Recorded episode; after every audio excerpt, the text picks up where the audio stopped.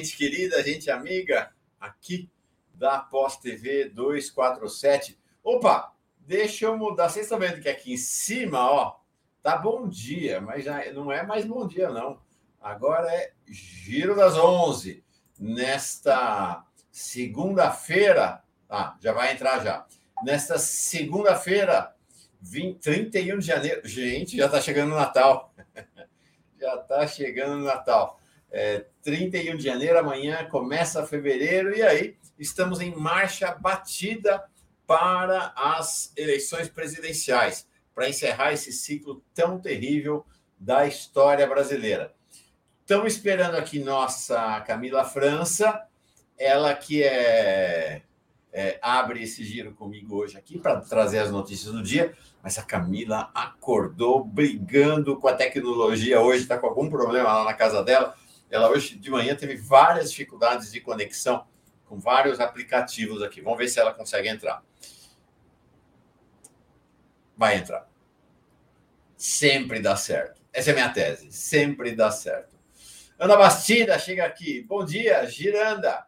E ela mesma diz: hoje é dia de Vilma Reis, viva, sim, é dia de Camila França, Vilma Reis, Elenira Vilela e o nosso grande Marcos Coimbra. Em geral, nós temos quatro convidadas ou convidados, pelo menos. Hoje, além de Camila e eu, apenas três e eu já explico por quê. Já conto para vocês por quê. Silvânia Alves da Silva, todo dia aqui com a gente. A Kézia Assis, saudando a Vilma, minha futura prefeita de Salvador, Vilma Reis, é. Antes disso, caminha para ser deputada federal. Vamos ver. É, o, o, Super Raimelo entrando lá de Euclides da Cunha. Roberto Silva, bom dia, Maurão, Camila, convidados e comunidade, dedos no gostei e gira recheadão. Vou te falar, Roberto, a gente é assim. Eu não gosto muito de apelido, tenho dificuldade de chamar as outras pessoas de apelido. Roberto me chamou aí de Maurão. Acho aceitável, Maurão. Prefiro Mauro. Mas, gente, me fico passando mal quando alguém me chama de Maurinho. Alguém que tem alguma intimidade comigo, e aí carinhosamente me chama de Maurinho. Detesto, detesto. Não, essa coisa de apelido é complicado. Essa coisa de apelido é complicado. Eu prefiro, a não ser que tenha alguém cujo apelido esteja consagrado e a pessoa adote o apelido como o seu nome, fora disso, é complicado. Em geral, traumático. Eu tenho trauma de Maurinho, já vou avisando. É, quem chega aqui em Dayatuba, São Paulo, Sônia Regina Angarten. É, Beatriz Arruda chega como nova membra de, é, da Pós TV 247. Roberto Silva está falando de Brandão, de Bueno Brandão, no sul de Minas Gerais. Ô, Roberto, não sabia que você estava aí, não. Fábia Paz chega aqui. Aqui, é, o despresidente achou que sujeira estava relacionada à simplicidade? Se engana. As pessoas mais humildes são muito higiênicas. Pois é, eu vou passar o vídeo aqui para vocês daqui a pouquinho. Naura Sarrazinha aqui com a gente, Pensilvânia Santos, Everaldo Costa, Rita Brasiel, Regina Pereira, Adriana Barreto Pirelli, lá de Genebra, Conceição Ribeiro, muita gente chegando aqui. Ô, Simone Vieira, Bom dia, querida amiga. Bom dia, querida amiga. Silvio, Simone Vieira, das camisetas. Gente, essa mulher é uma lutadora, grande figura. Teve um, um acidente cerebral terrível, muito e está aí. Vivíssima, vivíssima. Viveu para contar e para relacionar, é, para se continuar a boa relação com tanta gente, tanta gente. Vamos lá. É, Maria Sá Xavier, Malavox Eremita, gostei, falando lá de Santos. Também quem fala de Santos é a nossa Olivia Husler, sempre com a gente aqui. A Paulo Eduardo Canhadas falando de São José do Rio Preto. E o Pedro Gabriel Portugal Júnior, bom dia, Mauri, convidadas, Porto Alegre presente, aguardando ansioso o debate com a Erenira Vilma Reis. Pronto, Pedro, tá aí. Isso mesmo. Por que, que hoje tem relativamente poucos, poucas convidadas, uh, além de Camille e eu, que não somos convidados propriamente, né? Helenir e Vilma, e apenas um, mais um, o Marcos Coimbra, apenas três. Porque na segunda passada abriu-se uma discussão aqui entre nós, uma divergência em relação à questão Alckmin, na chapa de Lula. Então, mas não deu tempo para conversar. Então, hoje nós vamos ter uma conversa com Vilma e Helenira trazendo as posições delas, sobretudo elas, eu vou trazer também a posição, a gente quer muito escutá-las em detalhe. E, e, acho que nós vamos ter aqui um bom exemplo de como é que a gente pode é, tratar divergência com amorosidade, tratar divergência com afeto, que é assim que deveria ser, né? A, a esquerda brasileira está é, tá se deixando levar por essa coisa da, da extrema-direita, né? que é transformar a discussão numa lógica de xingamento. Não, não precisa ser assim. A gente pode discutir, ter ideias super é, divergentes, mas continuar amigas e amigos. Vamos embora. Deixa eu trazer a nossa Camila aqui. Oi, Camila, deu certo? Agora deu, Mauro, deu tudo certinho. Que bom. Tudo certinho, vírgula, né? Daquele jeito. A gente tentando aqui, a, a internet querendo me dar uma rasteira, eu ó, esquivando só na capoeira aqui com a internet, mas já deu certo. já deu certo. Como diz minha mãe, Mauro, igual a você, no final dá tudo certo. Sempre dá tudo certo. É, deixa eu te perguntar uma coisa. Alguma é. vez na vida você já teve apelido?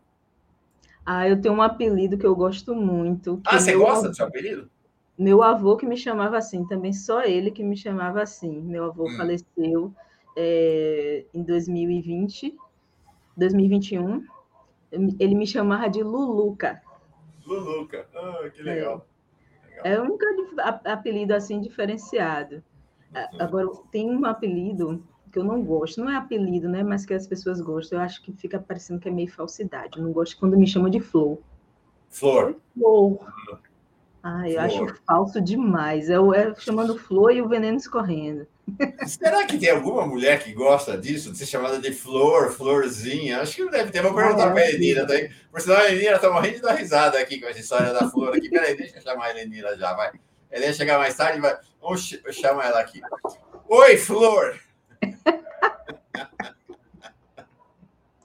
Oi, Mauro. Oi, Camila. Oi, Florzinha. Mas você sabe que aqui em Florianópolis tem muita gente que fala flor, flor e não é veneno, não. não. É um o jeito do povo aqui. Ah, ó, a Fátima está dizendo que gosta, Maria, ó, errei aqui. Maria Sá Javier dizendo que gosta, tá bom.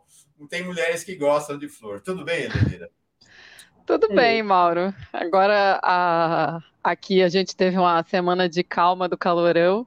E hoje abriu o solzão de novo, tá tudo tranquilo. Legal. Você já teve algum apelido na vida, Elenira? Eu tive muitos e é engraçado que nenhum pega. Assim, eu tive, tive os da maldade, assim, quando eu era criança, né? Tinha, tipo, tinha uns meninos que me chamavam de Ziquezira. Mas e tinha e tem aí tem muitas formas de chamar de Elê, Lelê, Lelezinha, coisas desse tipo, mas não pega. É engraçadíssimo. Pouquíssimas pessoas. Ah, eu tenho um nome estranho, né? Então é normal pegar apelido para pessoa que tem nome diferente. Mas comigo não pegou, assim. Eu sempre fui Helenira mesmo. legal. Mas olha, a imensa maioria das mulheres aqui, viu, Camila? Você está na minoria, hum. pelo menos aqui no chat, dizendo que gosta de ser chamada de flor. Eu adoraria ser chamado de flor. Já vou avisando.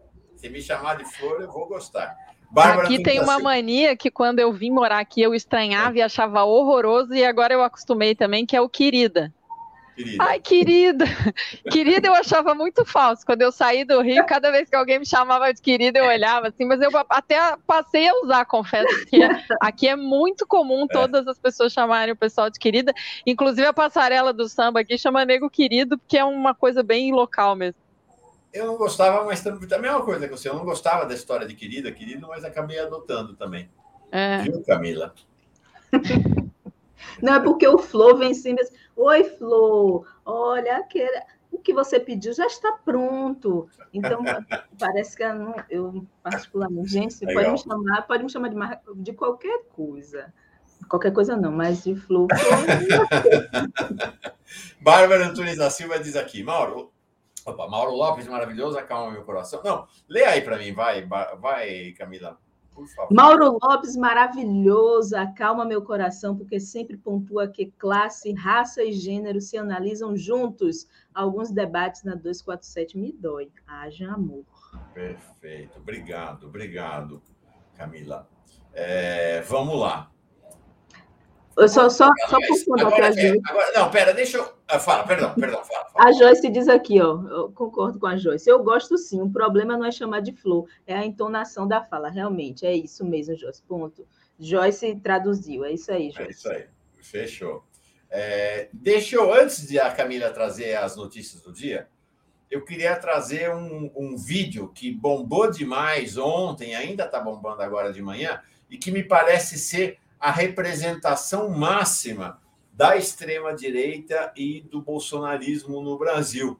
Né? E o que, que eles pensam do povo brasileiro? Porque este vídeo foi levado ao ar pela assessoria do Bolsonaro ontem, no domingo, como um exemplo de como o Bolsonaro é um sujeito popular, de como o Bolsonaro é identificado com o povo brasileiro. Está aqui o vídeo, acho que a maioria está sabendo, mas para quem não viu ainda, está até no nosso cortes uh, do 247. Está aqui, ó. Quem não viu, vai ver agora. Deixa eu botar para rodar aí. Peraí.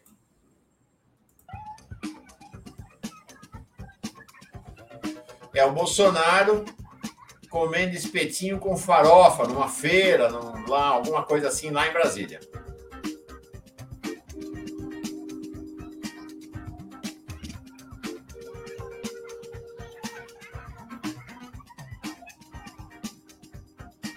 Vou pular lá para frente, tá, gente? Para o que interessa. Aí ele vai lá, começa a comer.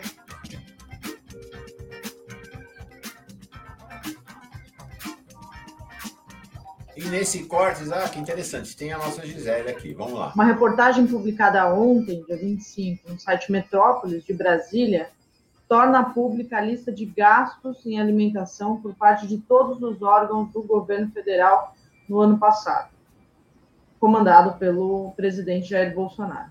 Conclusão: todos os órgãos do executivo pagaram juntos mais de 1 bilhão e 800 milhões de reais em alimentos, um aumento de 20% em relação a 2019.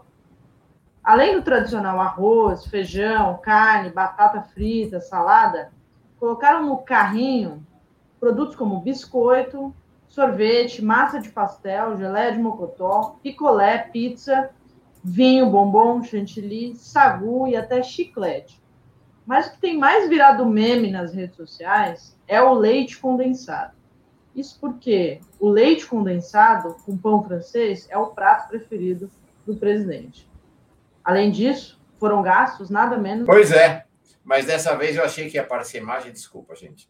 Mas o que bombou não foi doce de leite, não. O que bombou está aqui a imagem que eles colocaram no ar como sendo do Bolsonaro popular é o Bolsonaro comendo frango com farofa como se fosse um porco, sem qualquer ofensa aos porcos, como de fato ele o é. Então ele está lá comendo com as mãos e derruba farofa na calça e derruba farofa no chão.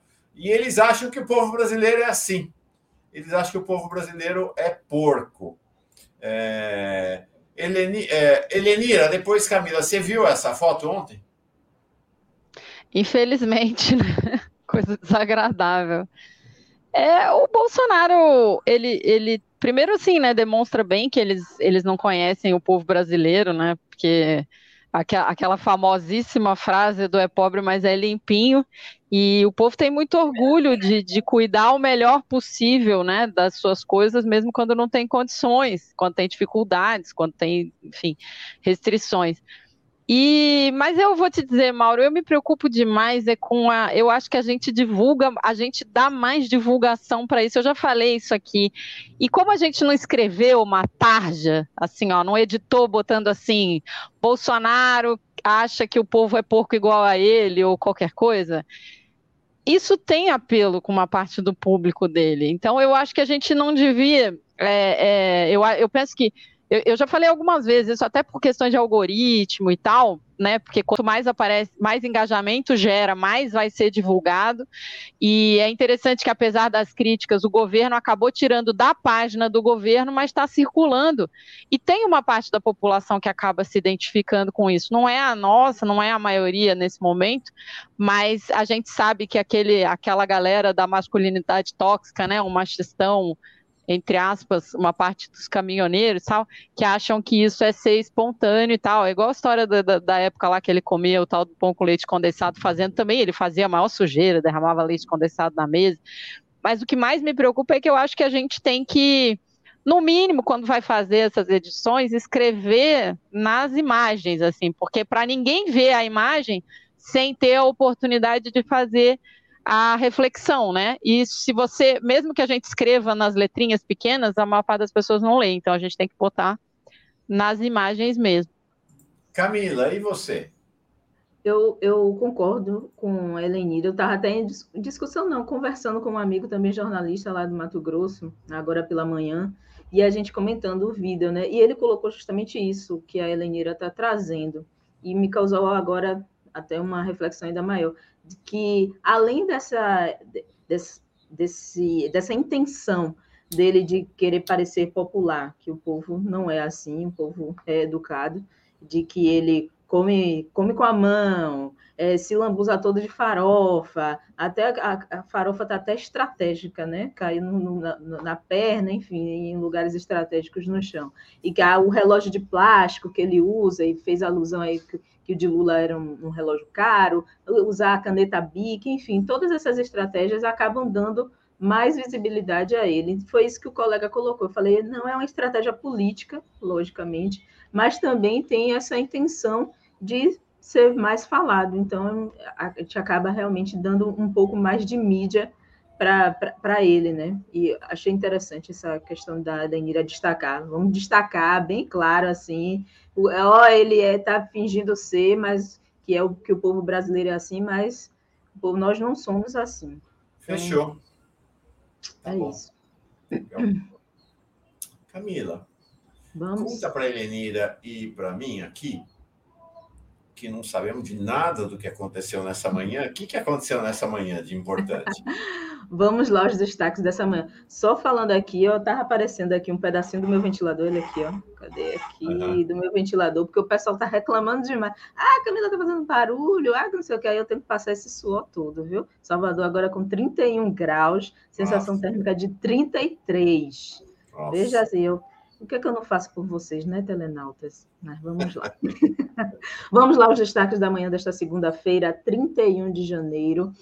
É, começando com bolos, né? Que na posse da nova diretoria do Sindicato dos Metalúrgicos do ABC, ele mandou um vídeo para a posse em que disse: é Lula presidente em 2022. Liderança do MTST, Movimento dos Trabalhadores Sem Teto, e pré-candidato ao governo de São Paulo pelo PSOL, o Guilherme Boulos declarou mais uma vez seu apoio à pré-candidatura do ex-presidente Lula ao Palácio do Planalto. Ele enviou um vídeo à cerimônia de posse da nova diretoria do Sindicato dos Metalúrgicos da ABC e, ao final de tudo, ele disse o seguinte, que eu já falei aqui, é Lula presidente em 2022.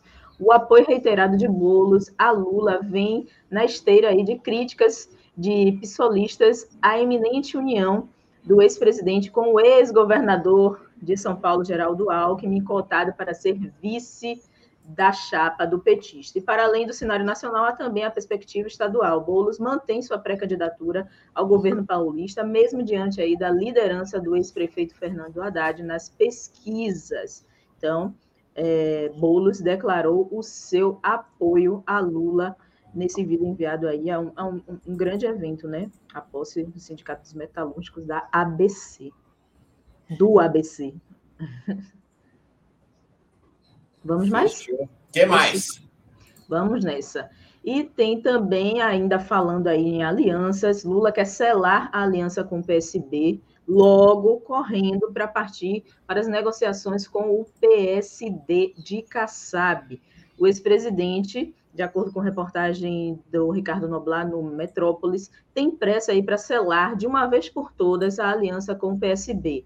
Na visão do petista, quanto antes o impasse com o PSB estiver garantido, mais cedo sua campanha poderá partir para outras negociações. Lula quer trazer para perto de si o PSD de Gilberto Kassab, que pode aí abrir mão de lançar o presidente do Senado, Rodrigo Pacheco, ao Palácio do Planalto. Para o ex-presidente, a aliança com o PSB é provável filiação do, do ex-governador Geraldo Alckmin, cotado aí para ser seu vice a sigla atrairá o PSD. Lula quer aproveitar seu bom desempenho nas pesquisas atualmente para garantir o apoio de PSB e PSD.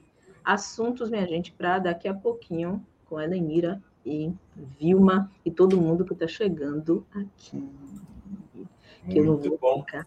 Mais algum destaque? Encerramos. Tem sim, tem Opa, sim. Tem mais um destaque. Lula parabenizando. Lula é o cara, né? É o social, ele se dá bem aqui no Brasil, se dá bem no exterior, é uma maravilha. Então, ele parabenizou hoje, usou a sua conta no Twitter para parabenizar o Partido Socialista de Portugal pela vitória nas eleições legislativas.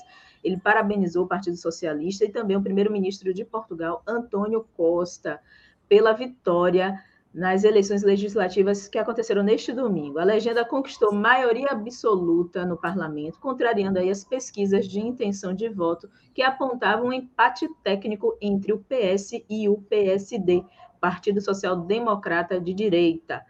Lula disse o seguinte, para quem não viu: quero parabenizar o Partido Socialista e o primeiro-ministro Antônio Costa pela grande vitória nas eleições em Portugal. Toda a sorte para o primeiro-ministro na continuidade do trabalho que tem feito na nossa nação irmã portuguesa, escreveu o petista. Então, Lula está totalmente bem relacionado essa, às eleições que estão acontecendo aí ao redor do mundo, fortalecendo aí essas essas alianças e esse bom relacionamento. Isso que é isso que é, isso que é um bom relacionamento, isso que é o, o chefe, o chefe, um chefe de, de, de, presença, um chefe que tem, é, é, o cara. Lula é o cara. Lula. Deixa eu só terminar, Camila, essa parte do noticiário, antes de você sair, com duas notícias também interessantes. Eu fiz até um, um, um artigo, uma coluna, saiu agora cedo, dizendo que o Lula está parecendo o Lula, é o Lula fenômeno. Eu já rebatizei o Lula, ele adora essas imagens futebolísticas, né? Ele parece, ele adorava, adora o Ronaldo Fenômeno, corintiano roxo, e gosta dessas é, parábolas todas de fundo futebolístico. Eu falei, é o Lula fenômeno, é um fenômeno que está acontecendo mesmo. A, adesão que ele está conseguindo no país à candidatura dele. A gente, vocês viram aí, né? Tem o PSB, tem o pessoal da federação, o PV, é o, o, o PCdoB, o Boulos reafirmando agora de maneira ainda mais enfática que o PSOL deve ir com Lula também. É, Alckmin, agora ele está partindo para uma série de conversas com Kassab. Hoje de manhã, essa é uma declaração importante do ministro da Aeronáutica, que é tido como mais bolsonarista dos ministros militares, dizendo vamos bater continência para Lula, não tem problema. E aí achei curioso, interessante, bombou muito essa notícia agora de manhã, esta empresária, Rosângela Lira, que teve grande fama, efêmera, mas grande, ali no golpe contra Dilma em 2016, foi uma das lideranças da luta contra Dilma, já dizendo que arrependeu-se de apoiar Bolsonaro e que vai apoiar Lula. Impressionante como Lula atrai quem não está com Lula nesse momento? A extrema-direita, porque é o time adversário, né? É o time do outro lado. É, pedaços da, da direita tradicional, pequenos, quase risórios nessa altura do campeonato, né? Dória e Simone Tebet. Uh, e Ciro Gomes, né? Que, para continuar na, na imagem futebolística, parece que quer encerrar a carreira no banco de reservas, né? Uh, o próprio Centrão já está rachando nesse momento. O Ciro Nogueira admitiu ontem que vários, é, várias pessoas do Centrão nos estados e municípios, prefeitos, candidatos e tudo já começam também a aderir a Lula. Realmente um processo impressionante.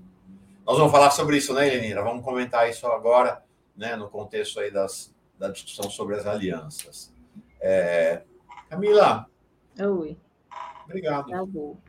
Obrigado eu.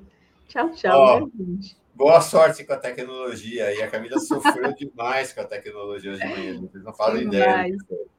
O Nicolas já me chamou aqui no Meet. pessoal da técnica. Oh, vou te chamar aí para poder resolver isso aí com você, tá bom? Pronto. vou nos ir e volto. Um beijo, Camila. Até daqui a Tchau, beijo, Mauro. Beijo, beijo Camila. Tchau, tchau. Valeu. Beijo, Vilma, que já está aqui na salinha. Madrinha. É isso aí. Trocamos uma baiana por outra. Vilma Reis. Salve, Vilma. É, salve, salve. Tá fácil não, minha irmã. É, é seca em Santa Catarina e a gente a 32 graus na Bahia e Jamaica abaixo de zero. Isso aí. É isso aí. E aqui em São São Paulo. São jogos, os jogos de inverno, né? Pois é, os jogos de inverno. É, a gente aqui no Brasil não, não tem tradição, né, de acompanhar os ah, jogos. Mas tem cinco baianos cinco. negros concorrendo num esporte que a gente nunca ganhou. Ah, é? Nas Olimpíadas? É. Você está falando das Olimpíadas de Inverno ou é. lá na China? Em que Isso. esporte eles estão concorrendo? É aquele que fez o filme Jamaica Abaixo de Zero. Eu não Aquele trenó que escorrega, né? É. Nossa. Tem um baiano lá, juntou mais, mais quatro jovens negros e eles estão sendo a sensação dos Jogos de Inverno. Ah, maravilha! Eu vou fazer uma reportagem sobre isso. Eu vou colocar esses baianos aí, não sabia não. Ah. Fantástico. Você já apontou ali que você acompanha, né? As Olimpíadas de Inverno, Elenir, é isso? Eu adoro. Eu adoro patinação no gelo, eu adoro snowboard. Não é que eu acompanho, assim, essa vez mesmo eu tô, tô não consegui ver quase nada, mas eu adoro Olimpíadas de Inverno. E vou te dizer, é, tem umas as aberturas das Olimpíadas de Inverno são lindíssimas, né? Eu nunca me esqueço a, a abertura das Olimpíadas de Inverno de Sochi na Rússia, foi tão bonita. Era um negócio impressionante a cidade. Eu fiquei com muita vontade de conhecer, inclusive, a cidade de Sochi. Bom, vamos lá. Oh, perdão, desculpa, as Olimpíadas, só um instante, é o Edson, né? É, que foi para foi Los Angeles e peitou mesmo ser esse atleta que ia virar o nome do Brasil nos Jogos de Inverno. Mas eu acho que a coisa mais incrível das Olimpíadas ah, é essa possibilidade do mundo se comunicar fora desse controle sempre do chamado norte global dos super ricos do mundo. Nas Olimpíadas, muita gente do mundo consegue falar e se comunicar ou que está sendo essa Copa da União Africana, né? A uhum. gente vendo os países se juntando, as formas de manifestação é, das torcidas, uma coisa absolutamente diferente do que a gente está acostumado.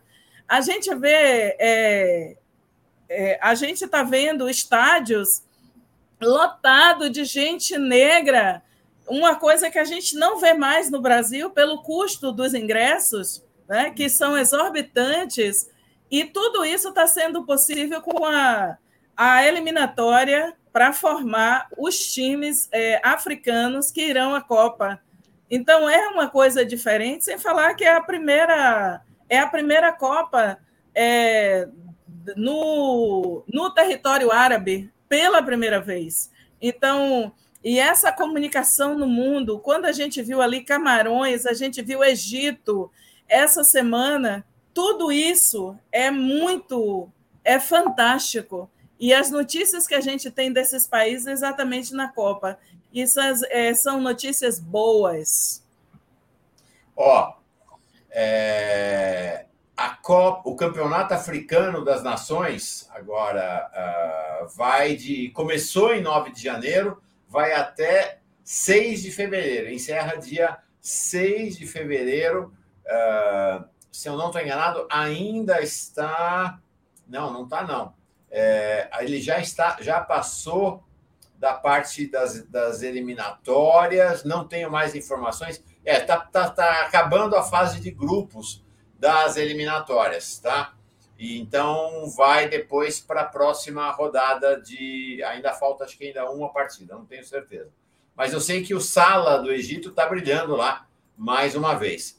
E para quem quiser acompanhar, Olimpíadas de Inverno em Pequim, a partir do dia 4 agora, 4 de fevereiro, até 20 de fevereiro, com certeza vai passar a programação, ou pelo menos é, os momentos mais cruciais da Olimpíada na televisão. A gente pode acompanhar pela internet.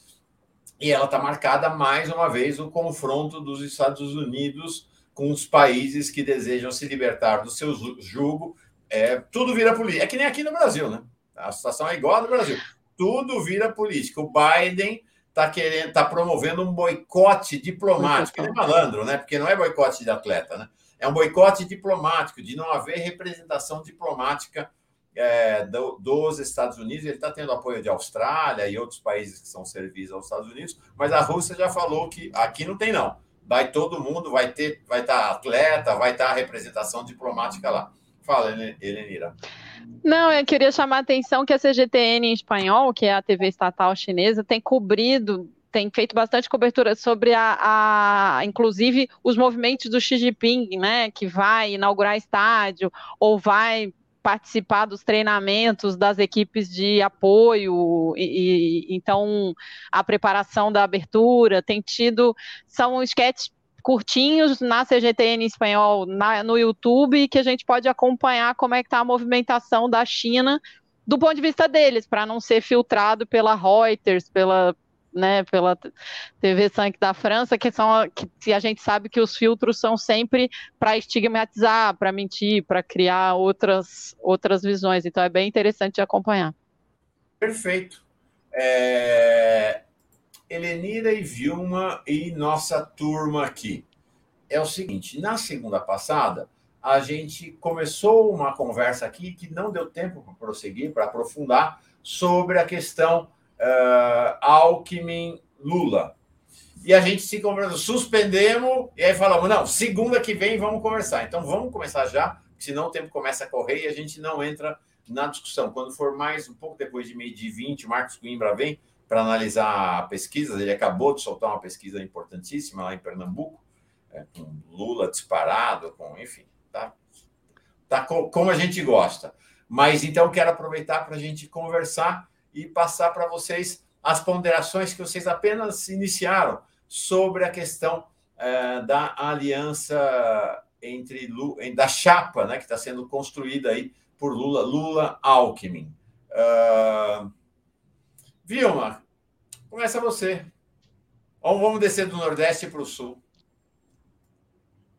Tá, então começa a Helenira, enquanto Vilma se apronta. Pode ser, Helenira? Pode. Então, eu vou citar de novo que eu escrevi um texto que aborda isso, que chama Cobras e Lagartos, está publicado inclusive aqui no 247. Eu penso que existem várias questões. A primeira é a seguinte: Bom, hoje eu tô até de Lula, né? Eu raramente é, participo do, do, do, giro ou de qualquer desses mecanismos. Eu raramente tô assim fantasiada, digamos, né? Mas eu sou eu sou filiado ao Partido dos Trabalhadores e vou apoiar o Lula no matter what, né? Independente de como essa chapa sair.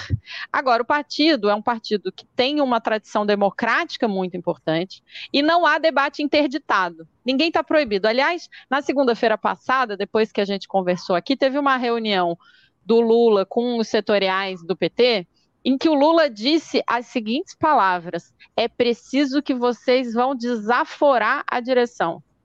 Ou seja, os setoriais têm que trabalhar para empurrar a direção nacional para o programa que cada setorial debate defende a partir do seu ponto de vista. Então, nem o Lula interdita o debate. E já vou fazer um parênteses, que é um argumento que é frequentemente usado, é o Lula sabe o que faz. Bom, o Lula é um gênio, mas ele não é perfeito. E se tem uma qualidade que o Lula tem é de escutar e ser capaz de articular o que ele, os, as, as, diversas demandas que ele escuta dos diversos pontos de vista. Então, eu quero que para o Lula ser um gênio, ele precisa ser ouvido. E para ele ser ouvido, alguém tem que falar. Então a gente fala a gente fala o que a gente pensa, a gente discute, não tem debate interditado. E Lula é um gênio, mas não é um santo. Não é perfeito, não é Deus, e a gente tem que conversar com ele e com a direção nacional do PT e com todo mundo. Então, isso para, assim, premissas, né? Eu, nesse, nesse artigo, eu falo que eu acho que a gente não está falando das coisas mais importantes quando a gente centra demais o debate em federação e vice. Por quê? Porque exatamente por essa concepção que eu tenho, a gente tem que empurrar o partido, o empurrar a sociedade para o programa o mais avançado possível. Esse é o nosso trabalho. Então a gente tem que dizer sim que tem que revogar a reforma trabalhista, tem que revogar a reforma da Previdência, tem que revogar privatizações, até porque várias delas foram feitas de maneira absolutamente ilegal, tem que impedir a privatização da Eletrobras, tá, tá, eles estão tentando impor agora, mas tem que, inclusive, é, revogar, por exemplo, a, a privatização da BR. Ah, mas Helenira, você acha possível estar dado no programa do Lula hoje? Não, não está dado. Se tivesse dado, eu não precisava ficar fazendo campanha para e fazendo debate, né? É exatamente porque não está dado que a gente tem que pressionar. Tem que revogar a emenda constitucional 95, tem que não colocar a turma da, da bufunfa no Ministério da Economia. E aí, então, assim, eu penso, o programa tem que ser radicalmente feminista, antirracista, classista, e, e quando eu digo radicalmente, estou falando que vai à raiz das questões, né, que pega onde nasce e onde estão arraigados o, o racismo e o machismo no Brasil. Então, a gente precisa do programa mais avançado, debater e debater não só com a cúpula do partido, não só com a Fundação Perseu Abramo, a gente tem que fazer esse debate com a população. Por quê? Porque o lado de lá faz o seu debate. A mídia burguesa está aí tentando impor o programa do Lula que a, que a burguesia quer. A classe burguesa está aí tentando impor o programa que, o, que a burguesia quer. Porque a burguesia não larga do governo, o Estado é burguês, eles estão sempre lá. E eles nunca vão deixar de pressionar. E se ele o, de novo, Lula tem uma das maiores qualidades que é ouvir. Um governo Lula, uma das maiores qualidades que tem é ser muito mais pressionável pelos de baixo do que governos como o do Bolsonaro ou do Fernando Henrique podem ser. Então a gente tem que pressionar. Por quê? Porque a gente vai estar sempre disputando com o lado de lá, empurrando, né? Então não, a burguesia nunca para de pressionar, não importa qual seja o governo. Pressionou o Allende, o João Goulart, o, o Lula e todos eles. Então a gente tem que fazer a nossa pressão do lado de cá, independente do que aconteça. Dito isto, e aí dizendo que a gente tem que valorizar quando o Lula vai avisa que vai revogar ou revisar a reforma trabalhista, que a gente tem que valorizar e botar isso na boca do povo, né? Quando ele diz que vai mudar a política de salário mínimo de novo, quando vai valorizar as questões ambientais. Dito isso tudo, eu penso que o debate sobre o Alckmin, ele se, ele se estabeleceu como um debate viável, independente de quem propôs primeiro, por dois motivos. Um, porque para a cúpula do PT e o próprio Lula, é uma forma de fortalecer muito a candidatura do Haddad em São Paulo, e outro porque a direita vê sim como uma oportunidade de colocar a canga no governo do Lula o fato do Alckmin ser vice. Não porque, e aí eu acho esse argumento muito ruim, sinceramente. Ah, não, mas é que se tiver o Alckmin facilita a burguesia dar golpe para tirar o Lula e o Alckmin assumir como Temer. Eu acho isso uma bobagem. Porque se for para dar golpe, eles dão golpe até o tamanho que eles precisarem. Eles só deram o golpe na Dilma sem tirar o Temer porque não precisava. Mas se o vice fosse alguém super de esquerda, eles tiravam os dois, porque o princípio do golpe é desrespeitar a legalidade, né, gente? Então, é, não é isso que vai fazer a diferença. Agora, é uma pessoa que vai estar atuando no cotidiano do governo, sempre defendendo os interesses da burguesia, eu não tenho a menor dúvida disso. Esse é o trabalho do Alckmin, esse foi o Alckmin toda a sua vida. Ele sempre foi um representante político dos interesses da burguesia, da burguesia brasileira e da burguesia internacional, inclusive. E ele, estando ou não no governo Lula, vai fazer isso. O quanto a gente vai resistir com ele estando ali é uma outra questão. Acho que é um erro do, do ponto de vista tático por dois motivos. O primeiro é porque todo mundo desconsidera, quando vai fazer conta de aliança, que o que mais se soma quando se faz aliança, e principalmente quando se escolhe um vice, são ônus e não bônus. As pessoas costumam desistir de uma chapa porque o vice não é como ela quer, mas raramente passam a apoiar uma chapa, ou isso tem muito menos peso, quando tem um vice que ela gosta. Eu não consigo imaginar a classe média da, de Higienópolis resolvendo votar no Lula porque o Alckmin é o vice. Isso não vai acontecer. Agora, também considero um erro de avaliação quem olha e pensa que o apoio político ao Alckmin se, re, se resume a essas pessoas. O cara foi governador quatro vezes. Ele tem base social nos meios populares, inclusive. E é essa base social que a gente está disputando. Não vejo o fato do Alckmin apoiar o Lula é que mude seja um determinante para essa base social mudar de voto para vir apoiar o Lula. Não vejo, porque não, esse voto no Alckmin nunca foi um voto ideológico, não vai passar a ser agora. né? Mas é, então somamos bônus, ônus e bônus e mais ônus do que bônus. E o segundo motivo pelo qual eu sou contrária é que tem um peso desmobilizador na massa de esquerda militante. E essa é uma campanha que, na minha leitura, a gente precisa muito da militância, porque o outro lado vai fazer uma guerra. E se vai fazer uma guerra, a gente precisa e a gente se defende dessa guerra com gente na rua. E se tem alguma coisa que vai desmobilizar uma parte dessa militância, que vai tirar o tesão dessa militância de ir para a rua, defender a chapa do Lula com todos e defender nomes para o parlamento, eu acho ruim. Agora, eu estou aqui com a camisa do Lula, sou do PT e a decisão que o PT tomar, eu vou cumprir nessa eleição. Ou seja, mesmo que o Lula saia com o Alckmin de vice, eu vou fazer campanha porque acho que o, pa o país precisa. Não acho bom, sou contrária, estou fazendo o debate todo para que não aconteça. Acho que se acontecer, nós vamos ter mais problemas, mas vou obedecer a decisão partidária porque é o meu trabalho, digamos assim duas pontuações breves, Helenira, antes de passar para a Vilma. Essa Helenira dá um show, né, Vilma? Não, não é, vai ser fácil contrapor a, a Helenira aqui, não. Ela detona. Mas é o seguinte: duas pontuações. Uma, curioso, essa coisa do Lula e do PT. Quando você começou a falar, não, porque teve uma reunião dos setoriais do PT e o Lula estava presente, aí o Lula falou. E eu logo pensei assim, que o Lula teria falado, ó, oh, gente, já fechei com o Alckmin, vai ser o Alckmin mesmo, e vamos junto. E nada. O, o Lula falou o seguinte: ó, o negócio é discutir programa de governo e vão lá pressionar a direção do PT. Ele realmente é, ele é muito especial. A palavra muito... foi desaforar, hein? Desaforar, a palavra que o é, Lula usou foi: vocês têm que desaforar, desaforar as direções é. PT. Não, fiquei impressionado, assim, fiquei surpreso, inclusive, com essa sua fala. E a outra é a questão da centralidade do programa de governo o Matias Alencastro, que tem vindo interlocutar com a gente, né, que tem uma posição diferente da de vocês duas, ele defende né, a parceria com o Alckmin, mas ele tem dito isso, né, que tem sido uma coisa curiosa. O Lula tem de fato aprofundado um programa de governo à esquerda, talvez até um talvez um programa de governo mais à esquerda dos do PT, e isso não está. É, e ele acha que isso dá uma certa liberdade para estabelecer a política de alianças, porque vai estar o governo vai estar assentado nesse programa de governo, na base do ó, pode vir, mas está aqui o programa para vir, tem que aderir. Sei que não é essa a tua posição, a tua ideia é o contrário, né? Que não é que é o contrário. A tua ideia é que faz o programa de governo, aí eles vêm e o programa de governo não será executado em função dessa amplitude, né? Imagino que essa, essa é a divergência. Vilma, quero te ouvir também.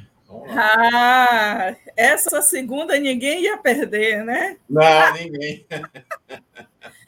Eu vou começar logo assim, viu, Mauro, dizendo o seguinte. Só, só uma coisa, a tecnologia está brigando com a Bahia hoje, né? A Camila teve um maior ah. problema e a Vilma, não sei se repararam para lá e para cá, até tirei ela do ar um pouquinho para conseguir se ajeitar, mas deu, deu certo. estabilizar aqui. Que bom, que bom. É...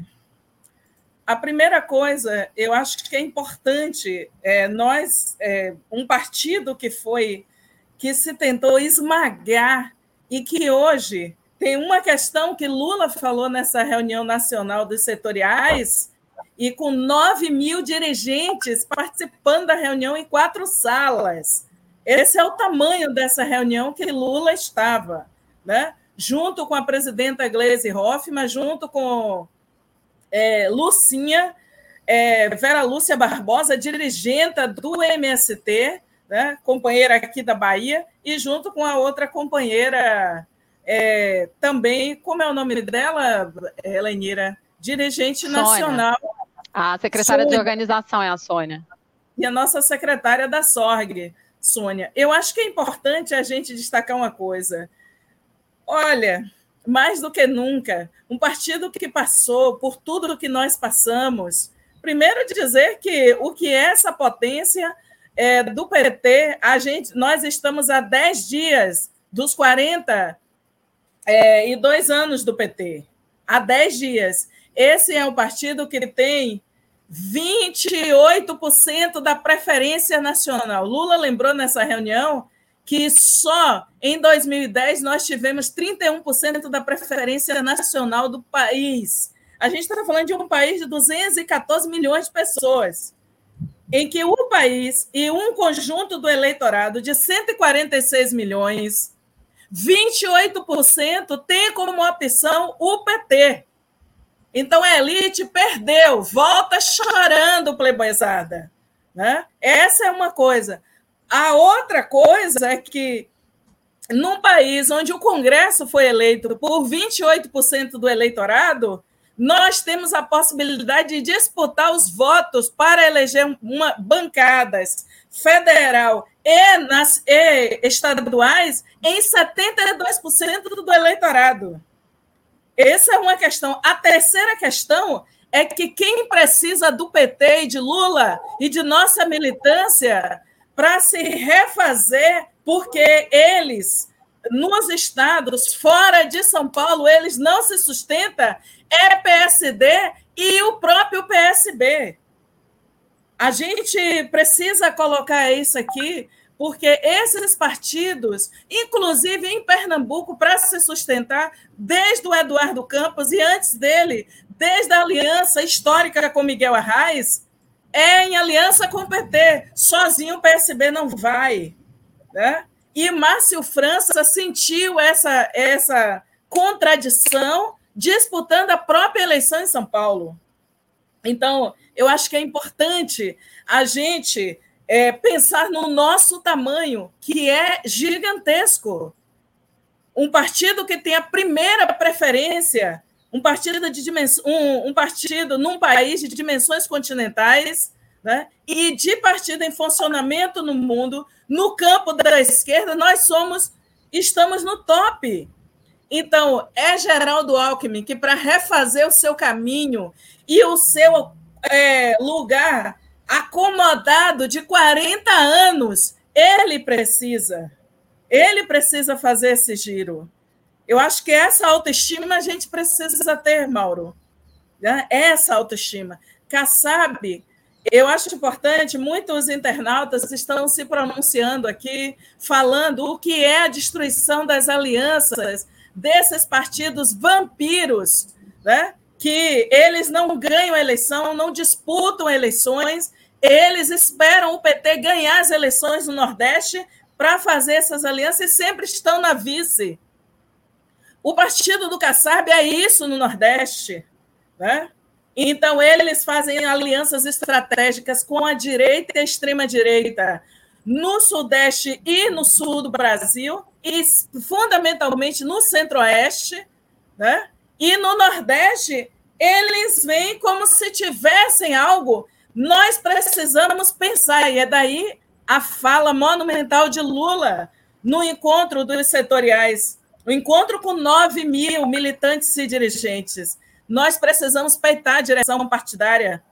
Nós precisamos peitar e tirar dos lugares acomodados, de que não precisam se mover, porque estão ali, e quando alguém incomoda, eles partem para empurrar essa pessoa, né? ou esses grupos.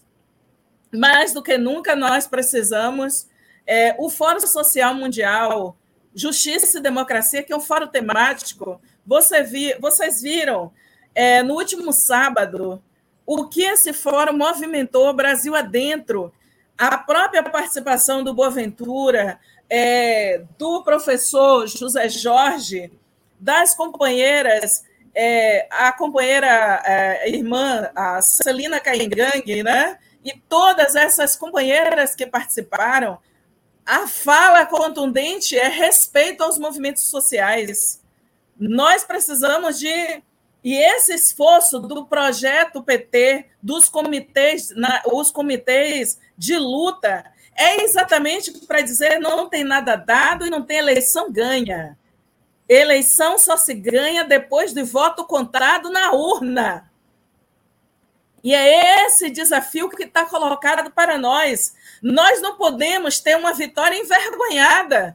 Nós não podemos ter uma vitória em que parece que só foi possível em aliança com o PSB e com o, PS, é, o PSD. Isso que são questões que nós precisamos abrir os olhos.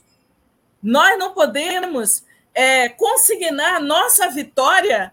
Não, um partido que tem, que tem a primeira preferência do país, a gente está vendo é, Sérgio Moro derreter né, em cima da sua principal é, retórica de campanha, que seria o combate à corrupção, ele derreteu em uma semana.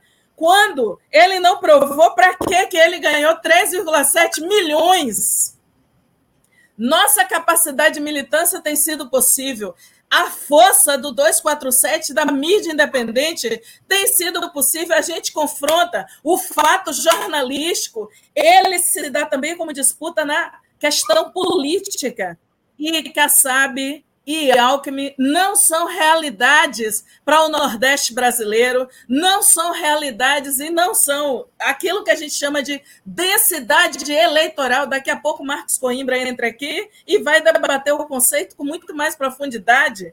Né? O que é a densidade eleitoral em cima dessas supostas personalidades políticas né? De Kassab, né? esses é, eles precisam de Lula para refazer esses caminhos e principalmente eles são constrangimentos paulistas que nós precisamos não consignar nenhuma de nossas vitórias é isso aí. Eu acho que essa é a questão. Agora a gente está posicionando aqui. E por isso que a Lenira vai em cima e diz: é, é programática. E a nossa vitória também, Lenira, ela precisa ter essa marca de ser programática. E Lula tem feito cada vez mais essa fala programática. Né? E é isso que ele estava alertando a direção partidária. Então, não é o que Lula disse, está decidido. Lula está mais militante do que alguns militantes. Né? Quando, ele, quando ele alerta para nada de conforto, nós precisamos ter uma vitória que seja nossa. É? Esse que é o desafio. Não vamos consignar nossa vitória a nenhum, a nenhum é, senhor, a nenhum coronel da política, nem no campo de Ciro, os senhores de Sobral, e nem no campo de Kassab, nem de Alckmin. Eles precisam da nossa força para se reposicionar. Nós não precisamos. Isso não é arrogância política. Isso aqui é a gente colocando o pingo nos is. Né? Então, olha, Mauro, nós somos mulheres apaixonadas pela política. Uhum. Né? E nós, nós respiramos política. E nós não abrimos mão desse debate horizontalizado e dizendo que cada vez mais nós precisamos mudar a fotografia, inclusive dos expoentes que debatem a política no Brasil. Muito obrigada por essa oportunidade, viu, meu irmão? não, vamos falar mais, não acabou, não. Não acabou. A primeira coisa, antes de eu tinha uma pergunta para colocar para as duas, para. É, vou tentar apertá-las minimamente, né? Aqui não vai ser essa moleza, não. Mas antes, eu acho que era importante para o nosso povo, tem muita gente que é filiado ao PT, alguns militantes, mas acho que essa. Algumas vezes a gente fica falando de jargões e tudo, e, e as pessoas talvez não conheçam. Então, deixa eu botar na tela. Esse encontro tão importante, aqui tanto Helenina como Vilma estão fazendo, estão fazendo referência, foi o encontro dos setoriais do PT que aconteceu na segunda-feira da semana passada, dia 24 de janeiro. Está aqui um post da Glaze do dia 25, saudando o encontro e falando da relevância dele. De fato, essas fotos aqui, deixa eu aumentar, é, são muito impressionantes. Né? Tá lá o Lula com a Glaze de um lado, do outro lado eu não sei quem é, mas a Heleneira vai nos dizer, e vocês veem a foto aqui embaixo das centenas e centenas de pessoas, segundo a Vilma, chegou a ter 9 mil pessoas participando. Então, Helenira, explica para nós bem rapidamente desculpa, mas é para a gente conseguir fazer o tempo de uma segunda pergunta de conteúdo, o que, que são os setoriais do PT? Tá, o, o PT tem uma estrutura que tem as direções que são gerais e tem organizações segmentárias, né, que lidam com segmentos sociais. Então tem as secretarias e os setoriais as secretarias de mulheres, negros, juventude, idosos, e tem os setoriais de educação, saúde, transporte, meio ambiente. Esses organismos, a gente passou o ano passado inteiro fazendo as mobilizações, eles fazem encontros municipais, estaduais e nacionais, é, elegem direções e elegem programas políticos que são debates típicos. Então, por exemplo, o setorial de educação, ele tem uma interferência muito grande, ele reúne todo mundo que é militante da educação no, no país inteiro, que é filiado ao PT, e faz os debates que vão contribuir, por exemplo, com a Fundação Perseu Abramo para sistematizar o programa do Lula de educação. E aí o funcionamento foi assim: a sua condição de, de pessoa, por exemplo, eu sou mulher e é, eu participa automaticamente do setorial de mulheres. Se você for jovem, você participa automaticamente do setorial de juventude. Se você é negro, idem, LGBT também. Então, idoso também. E além desses que você que é da sua condição, você participa com voto em mais dois setoriais à sua escolha: meio ambiente, tecnologia, defesa dos animais, interreligioso. E essas organizações reúnem é uma forma de inserção social do partido. Eu escrevi, inclusive, um texto sobre como aconteceu esse processo de mobilização. Que, e, e, um pouco até crítico a forma como aconteceu. Mas os setoriais, é, ele, eles têm muita relação, inclusive, com não filiados, necessariamente. As pessoas, por exemplo, um militante da causa ambiental que quer se relacionar com o PT, mas não se filiou, pode ir em reuniões do setorial ambiental e aí vai debater as questões ambientais, as propostas do partido local e nacionalmente sobre isso. É basicamente assim que funciona. Então, ou seja, uma coisa interessante, sabe, gente? É que... Ah, só faltou uma informação. O PT tem entre secretarias e setoriais 23 organizações dessa, tá? Perfeito.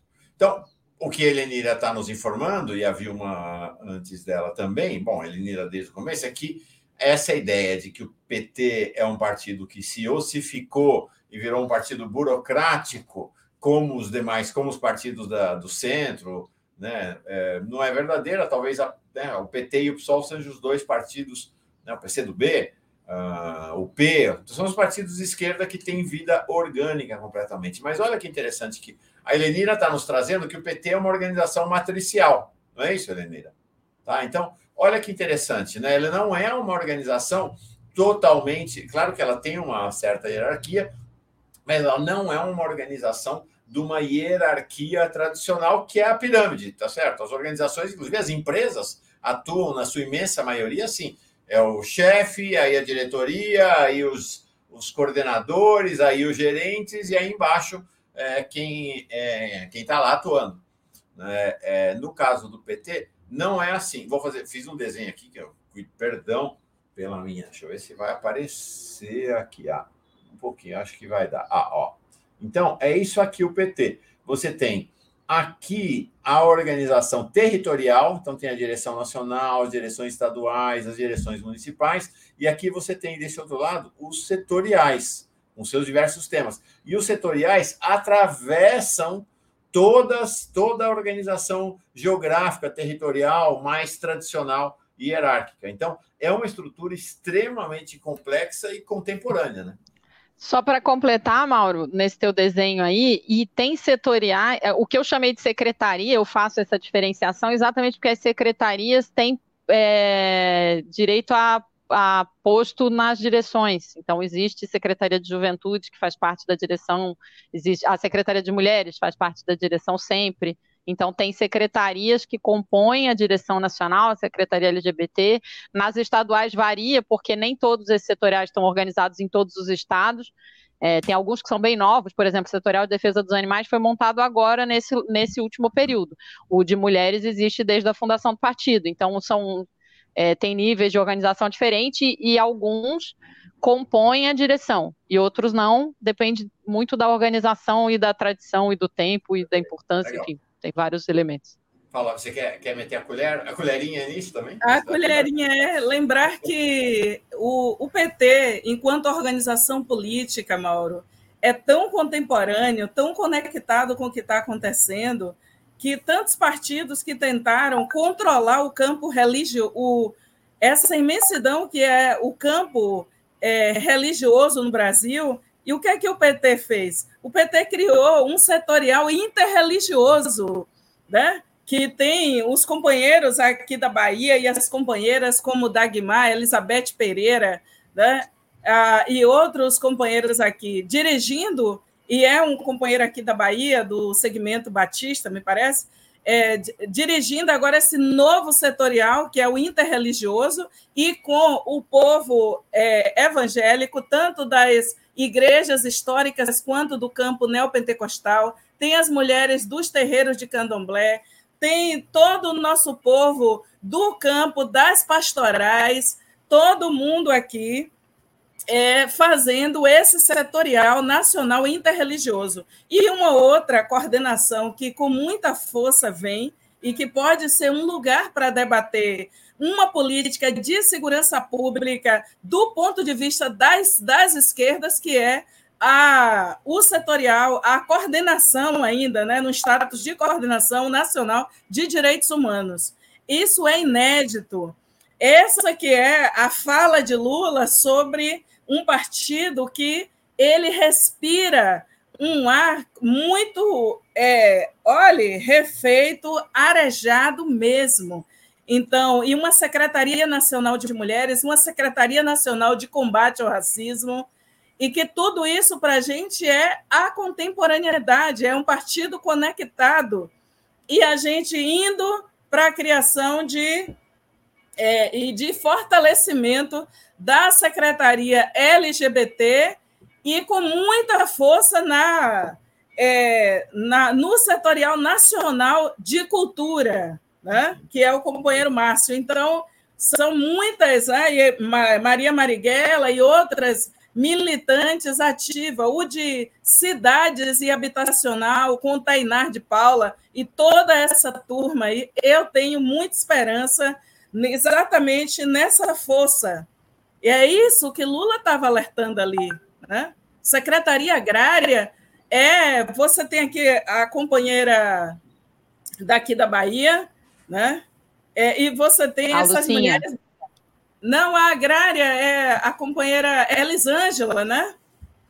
Elisângela, e você tem todas essas mulheres, como Amélia Farias, em São Paulo, Rose, essas mulheres que realmente dando a cara do que é o movimento da agricultura familiar, do movimento de pequenos agricultores. Olha, é muito respiro. Perfeito. É, não, é impressionante. Olha, então aí a gente também começa a entender quando o Lula vai lá em Salvador e se reúne com os negros, quando e negras, né? Claro. Quando o Lula vai e, é, e conversa com as mulheres, quando ele conversa com o pessoal da cultura, isso não é um encontro agendado por uma promotora de eventos entendeu? Que está ali juntando ele. Vocês estão vendo que tem um, que isso tudo nasce de um movimento orgânico dentro do PT. Pois bem, agora quero ver se consigo apertá-las minimamente aqui em relação a essa questão aí é, das alianças. Então quero uh, pedir a vocês que respondam então com grande realismo. Tem 10 minutos para cada uma de vocês. Nós temos uma questão dramática que é é, Lula, uma vez Lula eleito presidente, o cotidiano do governo acontece na relação com o Congresso Nacional, com o Judiciário também, mas a questão crucial é o Congresso Nacional e a questão da composição das diversas maiorias é fundamental. Já falo delas. É, um, um jeito de governar sem ter uma prevalência do Congresso Nacional é o governo com mobilização popular. Lula, inclusive, já está sinalizando que as conferências nacionais vão voltar, que é um processo, né, mas acho que não é tanto de mobilização, mas de organização popular interferindo no governo. Agora, de fato, a mobilização popular brasileira é muito baixa. A gente está tentando desde o golpe e, de fato, a gente olha para o Chile, olha para cá, nós estamos a léguas de distância do que foi a mobilização popular do Chile. A nossa mobilização popular é baixa, uh, tem sido baixa sistematicamente. Então, minha pergunta para vocês é, é: todos os dirigentes do PT que têm inserção parlamentar dizem que essa eleição, do ponto de vista parlamentar, não vai ser fácil, porque como as burras do Tesouro Nacional foram abertas para os deputados de direita e extrema direita, que isso vai ter um efeito na eleição para o Congresso Nacional, especialmente Câmara dos Deputados. Então, assim, se não fizer 172, e a esquerda nunca teve 172, é, Lula vai ser deposto. Se não fizer 252, não tem maioria para aprovar. Se não fizer 340, eu acho, não consegue aprovar emenda parlamentar. Então, é, o que me parece que Lula está desenhando é essa política de alianças para conseguir essas maiorias. Uh, como é que vocês imaginam construir maiorias parlamentares para viabilizar o governo? Com uma estratégia que abra mão dessas alianças. Eu prometi que ia apertar, né? Minimamente. Helenira, começa? Posso começar. Essa é fácil, Mauro. Essa Opa. aí é a mais antiga que tem. Opa, vamos ver, vamos ver. Não, o que acontece é o seguinte, Mauro. Primeiro, assim, é... eu lembro sempre do Stedley contando que negociação é assinar a súmula. Ele diz assim: sabe, você vai no jogo de futebol, aí tem o jogo, e quando termina o jogo, o capitão de cada time com o juiz assinam a súmula. E o Stedley dizia assim: a, a negociação é assinar a súmula. O jogo tem que ter acontecido antes. E o jogo é a luta. O jogo é a luta de classe. É, eu, em, 2002, em 2003, quando o Lula tinha acabado de tomar posse, eu acho que eu já contei isso aqui na, na, no giro, eu pedi a palavra no Gigantinho com 30 mil pessoas para dizer para as pessoas, e, e fui, estava bem assustada, mas falei mesmo assim, é, que as pessoas tinham, tinham uma impressão de que eleger o Lula era o fim. Tipo assim, elegemos o Lula, agora está tudo resolvido.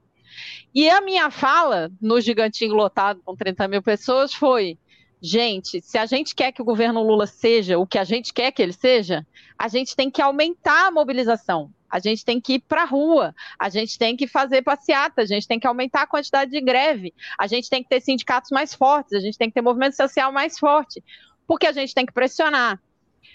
Claro que, e aí é, é, tem uma idiosincrasia na estrutura brasileira, que to, a Constituição fez um governo que é todo parlamentarista, só que é presidencialista, né? Então, assim, o poder do, do, do, Congresso é muito grande, mas o poder do Congresso, a gente tem um terço ali que é ideológico de direita, um terço que é ideológico de esquerda e um terço que varia. E esse que varia, que a gente hoje está chamando de centrão, mas que é a parte mais fisiológica, é uma parte bastante pressionável pela luta. Por isso que eu estou dizendo que quando a gente vai discutir o programa, a gente tem que fazer isso com o povo, porque o povo vai ter que batalhar por esse programa também em relação ao governo, né? A gente ganhando. Claro que tem que ter negociação, eu nunca disse que não. Mas, sinceramente, qual é a base parlamentar que o Alckmin representa hoje? Eu tenho muita dúvida. Porque o PSB, quando a gente faz a conta, se o Alckmin for para o PSB, quando a gente faz a conta, ele já está nos 110 ali que a gente já tem. Né? Para apoiar a emenda, é, para apoiar a emenda constitucional, a gente tem que ter 308. Mas o Lula conseguiu fazer a emenda constitucional quando se elegeu da outra vez e a nossa base não era maior, ou não era muito maior do que vai ser.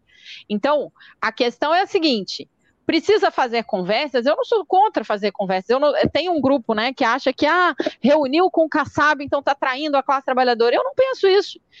Eu penso que não pode ser exclusivamente, que aí eu já repeti aqui que aqui em Santa Catarina a direção dos partidos de esquerda só estão se reunindo entre as direções dos partidos de esquerda, isso significa que não estão conversando com quem está organizado no povo. O Lula não faz isso, ele conversa com o movimento negro, ele conversa com o movimento feminista, ele conversa com os catadores, com os sindicalistas, tem que seguir conversando com todo mundo e todo mundo tem que incluir, priorizar a esquerda e o movimento social organizado. Agora, você falou do Chile, a nossa mobilização é menor hoje. Ele, a gente já foi muito maior, a gente conseguiu derrubar a ditadura muito antes que eles. Então, assim, a gente tem um processo de mobilização que é possível, mas que precisa ser feito e priorizado. E o próprio governo pode contribuir quando fizer o trabalho de consciência de classe quando eu não tiver que ouvir que uma pessoa que ganhou Bolsa Família, aposentadoria de empregada, minha casa, minha vida, não sei o quê, dizer que foi Deus e a patroa que deram para ela todas essas coisas. Precisa ter um debate de como é a conquista da classe trabalhadora de cada uma dessas coisas, que tem que, inclusive, partir do governo, não é aparelhar o governo, é o governo se mostrar politicamente como faz o português e como fazem outros. Então, tem que fazer o debate, tem que fazer a mobilização, tem que fazer a negociação, mas não pode submeter a negociação a, a, a, a, essa coalizão, o programa e a organização dessa pluralidade militante que vai ter que seguir funcionando, né? Então, dá, a gente derrotou a PEC 32 com o pior congresso da história do Brasil, e o próximo acho que não vai ser pior do que esse. Então dá, desde que a gente esteja mobilizado, desde que a gente vá para a rua, desde que a gente pressione, Claro, e trabalhe neste ano para aumentar o máximo possível a nossa bancada, que é essencial. Deixa eu, antes de ir. Ah, vi uma balançando a cabeça ali, dizendo, balançando a cabeça, dizendo: a Helenira te deu uma surra, Mauro. Deixa eu ler, deixa eu ler aqui o superchat, já passo para para Vilma. A Luzia Ferreira, dia 10, aniversário, dias 11, 12 13, Conferência Nacional. Nova primavera, nova primavera Paulo Freire. É formação, é retorno às bases. Lula e Edgar Preto, 13. Edgar Preto é, um, é o possível, né, não está definido ainda, candidato do PT a governador lá no Rio Grande do Sul. E só Fala uma aí. frase, Mauro, que eu esqueci: os comitês de luta, que, populares de luta que foram propostos nesse encontro, têm que se tornar comitês de campanha depois e têm que permanecer depois que a gente ganhar funcionando como base organizada da sociedade. Os comitês, os núcleos de, de formação, de estudos, lutas e vivências, Paulo Freire, que são resultado da nova primavera, também tem que seguir existindo e funcionando como enraizamento do partido no debate nos territórios, nas, nos segmentos sociais, nas causas, enfim. Uma das experiências mais impressionantes da vitória do Boric, relatada aqui mais de uma vez pelo nosso Jefferson Miola, né, que foi acompanhar a eleição, foi exatamente a estrutura de comitês pelo país inteiro que viabilizou um programa. Gente, mais uma vez, o Chile é desse tamanho, nós somos desse tamanhão, é bem mais complexo, mas que viabilizou visitas casa a casa no segundo turno das eleições, que foram decisivas para Boric ter uma, no final, uma vitória muito mais confortável do que se imaginava. Romeu Pinheiro Costa, uh, Costa Costa, ou deve ser só Costa. Belas palavras, Vilma, discurso valente. Puxa, tá aí, é um jeito. É, tá, aí um, tá aí um nome para Vilma, Vilma Valente. Para Vilma Reis, Vilma Reis Valente, é, Vilma Valente Reis, ah, tem, tem, dá muitas combinações, gostei. Fernando Bai. Não, já tivemos a Dilma Valente, né? Agora Vilma Valente, é isso aí. Tivemos, não temos, né? Fernando Bai. Ah, vou fazer essa pergunta para o Marcos Coimbra. Na Bahia, Lula tem 59, uh, eh, né, como na preferência do eleitorado, e ao mesmo tempo a CM Neto tem 52. Como é que ele explica essa aparente contradição? O Marcos já vai entrar daqui a pouquinho e entra nesse tema das pesquisas. Deixa me ver quem mais chegou aqui, gente. Mariângela Cunha. Fala potente de Vilma. Viva as mulheres negras. Elenira, é difícil competir com essa Vilma aqui no Giro das Onze. Eita, mulher popular, porreta. Mas quem é... sou eu para competir com Vilma Reis? Eu sou fã igual o povo aí. Né? aqui a gente soma. Aqui a gente soma. Trajano Canelária dizendo: Alckmin não está aí, não, não está lá para atrair votos. Luiz Eduardo Robaina, qual a participação da militância para a escolha do Alckmin? Aparentemente haverá um encontro nacional do PT que vai definir essa questão da, da vice-presidência, é o que eu soube. É, Marcelo Souza. Saiu na mídia hoje que a campanha de Bolsonaro irá resgatar toda aquela patifaria do kit gay e do antipetismo, que a campanha do Lula fará. Acho que hoje não vai dar tempo para a gente encarar esse assunto, mas só adianto, antes de então entregar a palavra para a Vilma, que agora de manhã o Bolsonaro, que está no desespero, né? O negócio dele agora foi dizer: vi, é, no governo Lula, Dilma será ministra da Defesa e Zé Dirceu, chefe da Casa Civil. Né? Eles acham que com isso aí ele vai assustar a burguesia, vai assustar a direita para todo mundo correr para cima dele, mas já não assusta mais ninguém. Vilma, essa questão do desafio do Congresso Nacional, então, como é que você encara? Então, Mauro, eu acho importante a gente retomar uma conversa que é, eu vi até que a Tuxi fez uma conversa com o, o, professor João César de Castro Rocha, né, sobre a questão de guerra cultural. E, e como é, Helenira começou aqui hoje de manhã dizendo: olha, vamos parar, só a gente dá muita, dá muita janela para esse cara aí e só vale se a gente for também para o estômago dele, sabe? Para o fígado dele. Tipo, ele botou comendo farofa caindo pela. Tem que dizer: olha, como esse cara é incompetente, né? Ou seja, esse caminho que o, o João Rocha estava falando para nós sobre essa monetização da política pela direita, né? E de aquilo que eu lembrava eu acho que tanto o Tasso Genro quanto os outros companheiros que estavam ali, e eu acho que o Florestan sempre destaca, a gente não teve sossego um minuto, gente, nos últimos 20 anos, Alenira. sem um minuto de sossego. E nós, nossa, a gente não estava atenta e não tinha dado nome ainda ao horror da guerra cultural. Mas Nicolelli estava o tempo todo nos alertando de que essa, essa disputa, antes com esse nome chique, né? Disputa semiótica.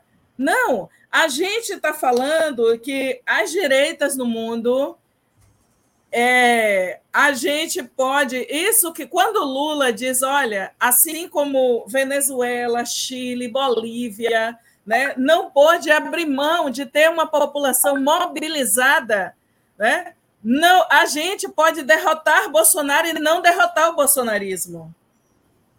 Isso para nós é muito importante, né? E os embates. Então, Mauro, eu queria ir para um campo que para nós é muito caro você falou aqui agora, de outro jeito. A sociedade brasileira aprendeu muito na pandemia, Mauro. Aprendeu mais a dividir. É, aprendeu mais a pegar um quilo de arroz e oferecer para a vizinha e não fazer um debate sobre isso, né? Mas saber que aquela vizinha não pode você criar uma discussão para poder dar um quilo de arroz, né? E, ao mesmo tempo, isso é altamente político. As saídas de. É, as saídas da, é, de Paraisópolis, né? de monitorar, de criar barreira sanitária. Mauro, isso é muito novo para o Brasil. Né? Claro que as comunidades da pesca artesanal, como Ilha de Maré, Batateira, aqui no Baixo Sul da Bahia, ou no sul da Bahia, ou lá em Canavieiras, no extremo sul da Bahia, essas comunidades já estavam fazendo no Baixo Mearinho, Espírito Santo, desde lá, 2005, né, 2015, o filme do é, o filme do Joel Zita Araújo já estava mostrando que as comunidades já sabiam fazer esse tipo de enfrentamento e foram até o Congresso Nacional. Mas o que é nós estarmos olhando isso numa lente nacional de Brasil, também com os movimentos urbanos, o que as comunidades quilombolas e da pesca artesanal, do movimento de atingidos por barragens, já fazem isso há muitas décadas no Brasil. O Brasil mudou com a pandemia. O Brasil mudou com o abandono institucional. Aquilo que Edinho, lá em Araraquara, chama a atenção da gente você, de forma maravilhosa, chamou a gente para uma discussão lá do que Edinho conseguiu de vitória política institucional no município com os aplicativos, Mauro. Isso mostra uma mudança de Brasil. Ah, não tem política nacional, não, para olhar para a exploração dos motoristas de aplicativo? Um município, Araraquara, no interior da, de São Paulo, chamou uma prefeitura com, eh, que tem responsabilidade política com a vida dos trabalhadores, chamou e conseguiu que 93% dos ganhos fiquem para os motoristas. Mauro, esse Brasil que ganha uma vitória dessa no município não vai andar para trás. Né? As vitórias de uma Paraisópolis que conseguiu montar os seus ambulatórios e fazer suas barreiras sanitárias para conter a pandemia e não perder vidas, não vai andar para trás. Essa mulher que ela não, ela se sentia que não podia ajudar a sociedade, mas ela conseguiu ir para a porta dela, pegar um quilo de arroz e dividir por quatro e dar para quatro vizinhas. Esse Brasil não vai para trás. Então essa é uma questão. O Brasil foi tocado por esse abandono institucional Cidades como Salvador adentrou a pandemia, cidade com gestão plena, Elenira, na saúde, adentrou a pandemia com cobertura de menos de 40% na saúde básica. E eles foram constrangidos a um ponto de que todo dia tem que abrir um gripário em Salvador. Então, e mostrando que a política não atendia a população. 72% do recurso de infraestrutura para cuidar da infraestrutura da cidade de Salvador, 72% ia para os chamados bairros de classe A e B. E teve que ser repensado. Então, esse Brasil, em que Edinho está chamando para a gente que é de abismo entre a gestão pública e a população, nós temos a responsabilidade de ampliar essa discussão, porque é aqui que a gente derrota a direita. A popula... Ali, o debate que estava. É, tantos têm nos lembrado disso, né? O, o José Geraldo nos lembrou disso no sábado. Né? As companheiras que estavam ali naquela discussão nos lembraram no Fórum Social as, as defensoras públicas da coletiva feminista. O que está em jogo né, nesse Brasil é que você não vai poder manter esse abismo. E a elite só sabe governar com abismo. O que que Lula insistiu em falar naquele dia 24? É o povo tem que caber no orçamento e a elite tem que caber no imposto de renda ela vai ter que responder no imposto de renda. Essas reformas tributárias nos municípios que causam injustiça a partir do IPTU né, e de IPTU progressivo, que é para tomar os territórios dos empobrecidos, como aconteceu em várias cidades brasileiras, a gente tem que ir para cima. Né? Por que, que a gente. E por que esse debate no micro? Porque esse debate exatamente aqui, nas cidades onde as pessoas vivem, porque a política tem que ser algo palpável. Né? Esses comitês populares de defesa e que se mantêm no Chile e que foram decisivos para a retomada da democracia na Bolívia, né? e que eles, né, quando aquelas praças se enchiam de vermelho na Venezuela e que a desinformação tentava nos tirar do prumo, elas têm que ensinar para a gente. São os movimentos sindicais populares que sustentam a gestão de Alberto Fernandes, quando a burguesia achou que, rangendo os dentes, iria meter medo com suas ameaças do, do mercado na Argentina. E é essa que eu digo: nós temos que ser donas de nossa vitória no Brasil. Nós precisamos ganhar a eleição e enfrentar a guerra cultural. Então, eu sou feminista, não posso ter meias palavras para debater aborto. Né? O debate do, do tal do kit gay, eles estão sustentando nas conversas na mesa do bar, sabendo que é mentira. Mas a mãe que foi, olha ali, ó, dirigida a votar no, no Bolsonaro, em 2018, ela está bem alerta, sabendo que o marido dela é um baboca, né? Que ela sabendo que o marido e o sogro são dois babocas. E essa mulher está atenta. E nós precisamos, Helenira, cada vez mais conversar com essa mulher. Acolher ela. Minha irmã, a gente está ali dizendo logo aqui que a gente sabe que você está atenta. E que a falta da carne, mesmo para seu marido, né? Ficar se apresentando de que pode dar churrasco, né? E às vezes passar a semana inteira com fome. Essa mulher, com tudo que ela passou na pandemia, ela não vota em Bolsonaro. E nós precisamos disputar esse voto todos os dias, antes das eleições, nas eleições e no pós-eleição. Isso que para a gente é, é, a representação dos comitês ó, pisando no chão com o nosso povo sem elitismo político, sem a gente tentar falar difícil para o povo não entender, né? que tudo isso não cabe na agenda política popular contemporânea. Né? É isso aqui que Galo está atento para conversar na periferia. E cada vez mais eu quero, Paulo Galo, eu quero que você olhe para Araraquara, meu irmão, e veja essa virada que uma organização local dos dirigentes dos aplicativos, dos, dos trabalhadores, junto com a prefeitura, encontraram. E ali não é você ir para ruptura institucional, mas você afirmar institucionalidade a favor dos trabalhadores e das trabalhadoras. Essa é a profunda diferença entre o esquerdismo e a esquerda. E nos interessa elucidar o que é o esquerdismo e o que é a esquerda. Né? para a gente não ficar tudo dentro de uma panela só, porque nós somos de panelas diferentes. Né? Então, essas que são questões. A última questão, Mauro, que eu estou vendo sua mão assim, Sim. eu queria dizer o seguinte: é com essa mesma competência política, essa simplicidade e sofisticação política que nós precisamos debater uma agenda que a direita sempre se aproveitou de uma incompreensão dos trabalhadores da segurança pública e que nós das esquerdas nunca conseguimos transpor, com exceção de Marielle Franco. Com a rara exceção de Marielle, que conseguiu chegar nas famílias dos policiais. É o único caso que a gente conhece até agora.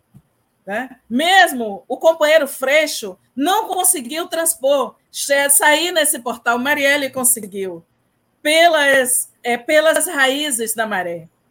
Nós precisamos fazer esse exercício político com a mesma sofisticação que nós desbancamos os senhores que se achavam que iam derrotar o SUS. O SUS é a política mais fortalecida nesse momento no Brasil. E na segurança pública, em que pesa o esforço do companheiro Lula em 2009, ao tentar fazer a primeira consegue, a primeira Conferência Nacional de Segurança Pública, e que teve todo aquele conjunto de manobras desses coronéis que se acham donos das polícias e da, e da segurança privada armada. Esse é o nosso próximo passo. E só faz se a gente fizer com o pé no chão, conversando com o nosso povo e desmobilizando os pensamentos autoritários e as teses de autoritarismo que eles plantaram no coração da população mais empobrecida. É, é com essa competência política. O Brasil vai ganhar esse Nobel. O Brasil vai ganhar esse Nobel por desmobilizar as máquinas de morte. Eu acredito muito em minha comadre Tânia Palma, assistente social mal assombrada, cabeça erguida. Né? Ela é nossa professora de desobediência para remontar uma nova política de segurança pública no Brasil. A Anistia Internacional está tentando os caminhos, muitas organizações. Lula terá que ter coragem de fazer uma juventude negra viva, uma juventude indígena viva, uma juventude cigana viva no Brasil. Assim a gente não vai reproduzir nenhum jacarezinho, nenhum morro do Salgueiro, né? E nenhum cabula. É essa questão que para nós, porque é aqui que a gente desfaz o poder das milícias e o poder do bolsonarismo, que vai para além de Bolsonaro. Axé, axé, minha irmã Vilma. Aqui a, a essência de Jasmine Sekhmet está dizendo: salve gira do Giro das Onze. Axé para toda a baianidade na de Vilma Reis, Lula T. E aí eu quero então dizer duas coisas.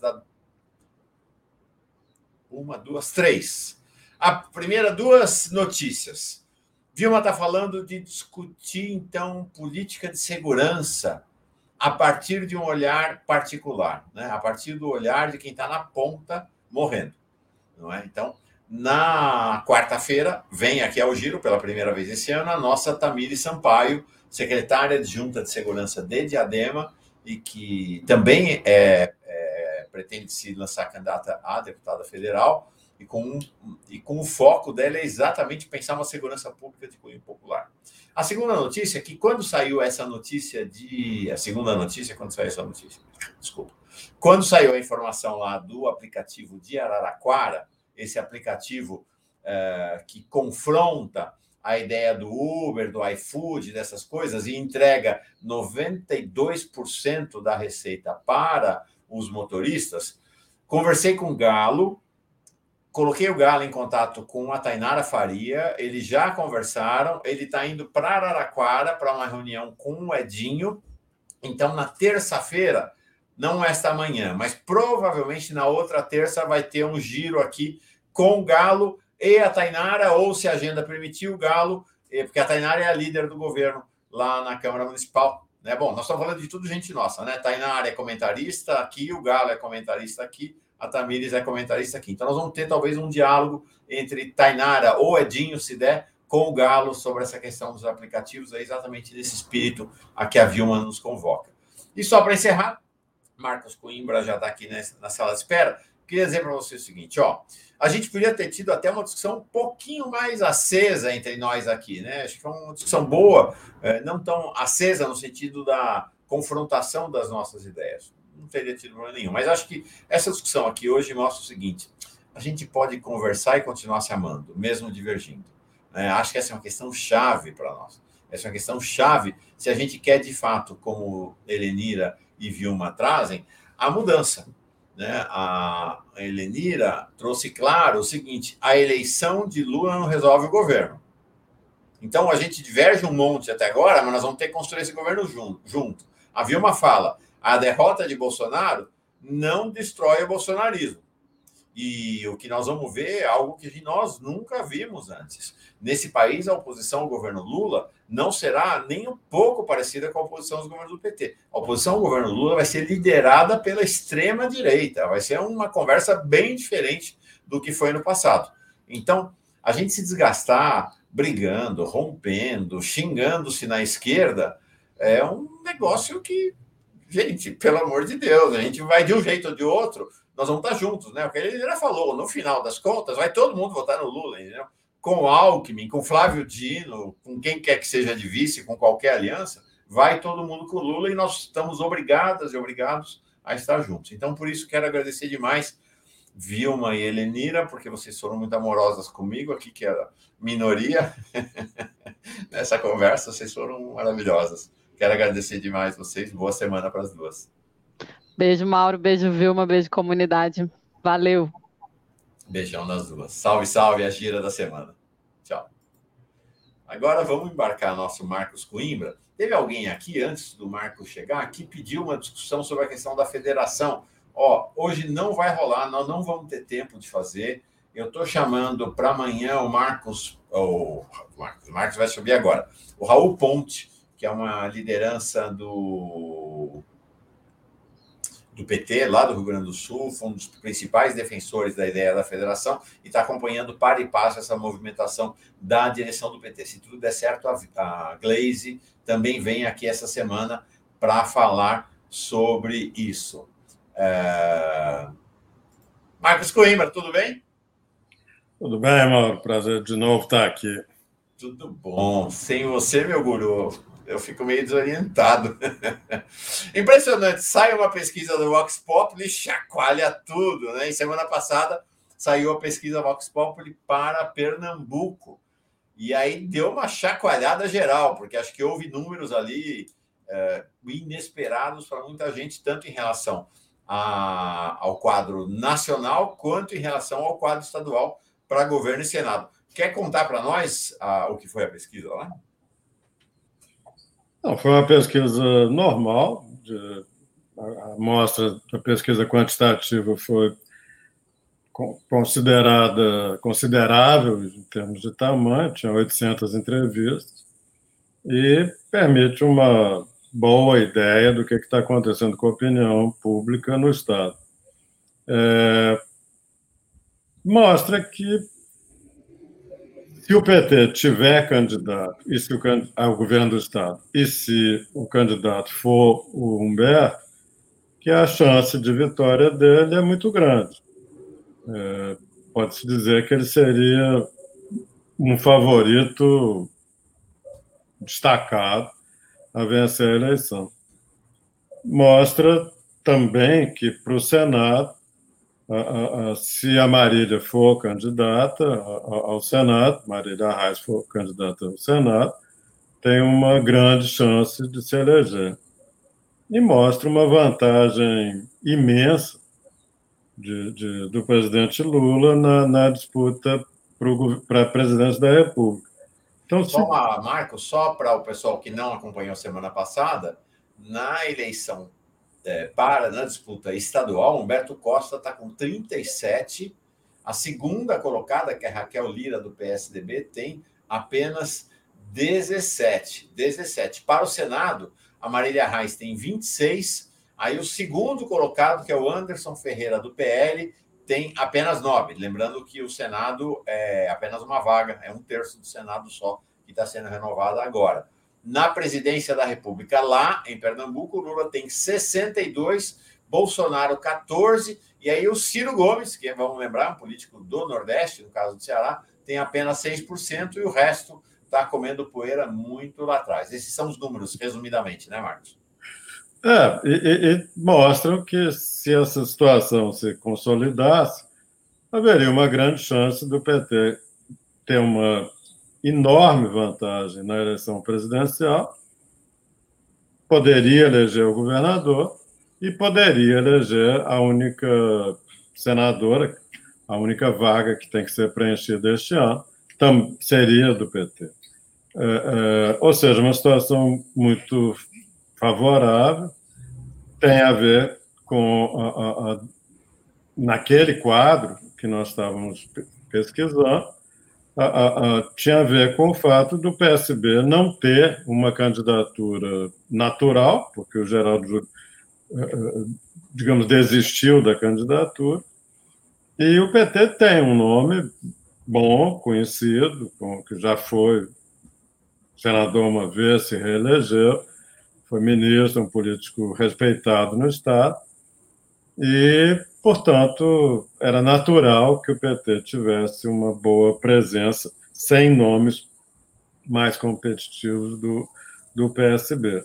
Esse quadro mudou, como você sabe, e, e, e há uma decisão do PSB de ter candidato e o que significa significaria nessa hipótese que o, que o Humberto Costa deixaria a, a, candidatura dele. Ele tá, ainda tem metade do mandato que ele renovou em 2018 no, no Senado, e, portanto, ele permaneceria com, com, com atuação nacional. Ele é uma liderança importante do PT, como você sabe. E, e, e então a, a coisa em Pernambuco está se encaminhando numa direção um pouco distinta do que essa pesquisa mostrou. É, o, o, o, cenário de candidatura do PSB lá é terrível, né, do ponto de vista da pesquisa, né? Se o PSB sai ali solteiro, o candidato dele, que é o Daniel. É, Danilo Cabral, tem 1%, né? Não, pois é, agora, sem, um, sem o PT ter candidato e, e fazendo uh, uh, coligado com o PT, ligado ao PT na eleição presidencial, a chance do PSB manter o governo do Estado, mesmo tendo um candidato pouquíssimo conhecido hoje, a chance passa a existir. Se, se o PT tivesse mantivesse a candidatura do Humberto Costa, o cenário seria diferente. Mas é, é, é, tem, um, tem algo que existe quase um consenso em Pernambuco neste momento, que o fundamental é a eleição do Lula na presidência, e que, sendo essa a grande, a, a, enfim, a, a, eleição mais relevante, mais significativa, é, é, é, o PT abre mão da, da, de disputar o governo do Estado, apesar de ter o franco favorito, e é óbvio que isso aumenta, vamos dizer assim, o, o, o valor da, da, decisão do PT e transfere para o PSB a, a, a, a, chance de manter o governo do Estado e, em troca disso, digamos assim, se consolida a, aliança nacional entre PSB e PT, que é algo que o presidente Lula deseja, busca, como você sabe. Sim, de fato, na entrevista com Lula duas semanas atrás, eu fiz uma pergunta para ele exatamente nesse espírito. Falou, mas como é que é essa história da federação? Né? Vocês vão fazer federação? Humberto Costa acabou de lançar a candidatura dele ao governo do Estado, Fabiano Contarato, a mesma coisa lá no Espírito Santo. E a resposta do Lula, Marcos, nesse espírito que você está dizendo, foi muito direta. Ele falou: ó, é o seguinte, é, dependendo do, uh, do cenário, se a gente tiver um acordo nacional com o PSB, uh, tanto Humberto Costa quanto Fabiano Contarato abrirão mão das candidaturas dele. Fabiano Contarato, que acabou de se filiar ao, ao PT, veio para o PT sabendo que não estava garantida a legenda para ele para ser candidato a governador, e Humberto Costa, que é o grande fiador ao longo dos anos da aliança com o PSB, saberá entender a relevância do acordo com o PSB. Então, é isso que você está falando, né? Uma questão que queria te perguntar é se nessa pesquisa você avalia que o apoio de Lula, no caso ali do que se apresenta nesse momento lá, para Humberto Costa e Marília Reis, já está computado na pesquisa ou essas seriam candidaturas com possibilidade de crescer ainda mais? Certamente, porque é, é, é, uma coisa é você ter assim, a ideia de que Lula apoia o Humberto, Lula apoia a Marília, outra coisa inteiramente diferente. É ele subir no palanque, no sentido figurado, dar declaração, participar de eventos, participar da programação eleitoral, eventualmente trazê-los para a, a, a campanha política nacional seria aquecer muito mais esse, essa possibilidade de apoio, de, desse apoio contar. Então, isso, isso, a pesquisa mostra, um, digamos assim, um, o potencial do apoio a frio. Uhum. É na campanha que o apoio a quente é, é, é, pode ser aquilatado. O que os dados sugerem é que Lula pode ajudar muito na eleição de candidatos em vários estados, em Pernambuco, por razões evidentes. O povo de Pernambuco tem uma grande ligação com Lula, é, é, é, não por acaso, ele é de lá, e é claro que isso ajuda a fazer com que as pessoas se sintam ainda mais próximas a ele no Estado. É, Marcos, essa questão da, peso de Lula na eleição, e aí nós estamos falando agora, começamos a falar da eleição basicamente de governadores e senadores. Depois queria que você explicasse, ou melhor, explica um pouco essa diferença. Uh, por exemplo, a candidatura presidencial como a de Lula, ela tem peso na definição das eleições é, para governador e senador. Ela tem peso menor ou praticamente não tem peso nas eleições para eh, deputados federais e estaduais, ou tem peso? Como é que funciona essa dinâmica em geral na política brasileira? Eu acho que isso também tem a ver com essa ideia que a gente estava discutindo aqui de quente frio. Eleições, vamos dizer assim, entre aspas, normais, quando a democracia funciona normalmente, os partidos, as instituições eh, estão digamos, no seu funcionamento normal, normal no padrão brasileiro, não é no padrão, sei lá, assim, sueco, que é outra coisa, mas no padrão brasileiro, nós temos eleições normais. Nessas, a, a, a, a influência de fatores nacionais, incluindo a, o apoio ou a reprovação de um candidato a presidente a uma candidatura para o legislativo é, é, é menos re relevante. Mas numa eleição como esta, que está claramente assumindo a feição de uma, uma espécie de plebiscito a respeito dos caminhos que o Brasil trilhou depois, durante e depois do impeachment da Dilma, é, é, eu diria que é diferente. Eu acho que nós estamos indo para uma eleição em que as pessoas estão, é, é, é, e, e tem pesquisa qualitativa mostrando isso, que as pessoas estão considerando que esta é uma eleição mais importante, por assim dizer, que o normal. Não é a, a, a, o, o, jogo democrático tradicional, é mais do que isso, é uma tomada de posição que, que o eleitor sente que tem que fazer em relação a muitas coisas. Por exemplo, os caminhos da, da, da, da economia. Até tem sei quantos anos que está sendo despejado em cima da, da, da, opinião pública essa ideia de que o neoliberalismo é, é, é, é uma verdade da qual não se pode fugir. É, é, é, esse, essa receita do, dos economistas e técnicos, banqueiros, mas não apenas banqueiros, que vem sendo eh, tentando ser implantado no Brasil, uma parte grande da população acha que está na hora de mudar. Não, não, não dá para governar e fazer crescimento, distribuição de riqueza com esse modelo de teto de gastos, privatização exacerbada, desconstituição de, de, de, do papel do Estado. Essa receita que vem do. Aliás, a própria Dilma já tinha tentado andar nessa direção para viabilizar o, o, o, segundo governo dela, mas a partir da, do, do, impeachment, a, a, a Temer e Bolsonaro e a turma dos dois transformou isso no, no, na, na, na, na, regra inescapável do, do, do governo brasileiro com as consequências que nós estamos vendo. Enfim, tem um conjunto de fatores políticos, econômicos, culturais, que estão levando as pessoas a se sentir mais, sei lá, a exigir mais delas mesmas na eleição deste ano. E eu acho que isso vai fazer com que as eleições para o legislativo, tanto nacional quanto nos estados, vai politizar essas eleições. Dizer, então, nesse caso, este ano, excepcionalmente,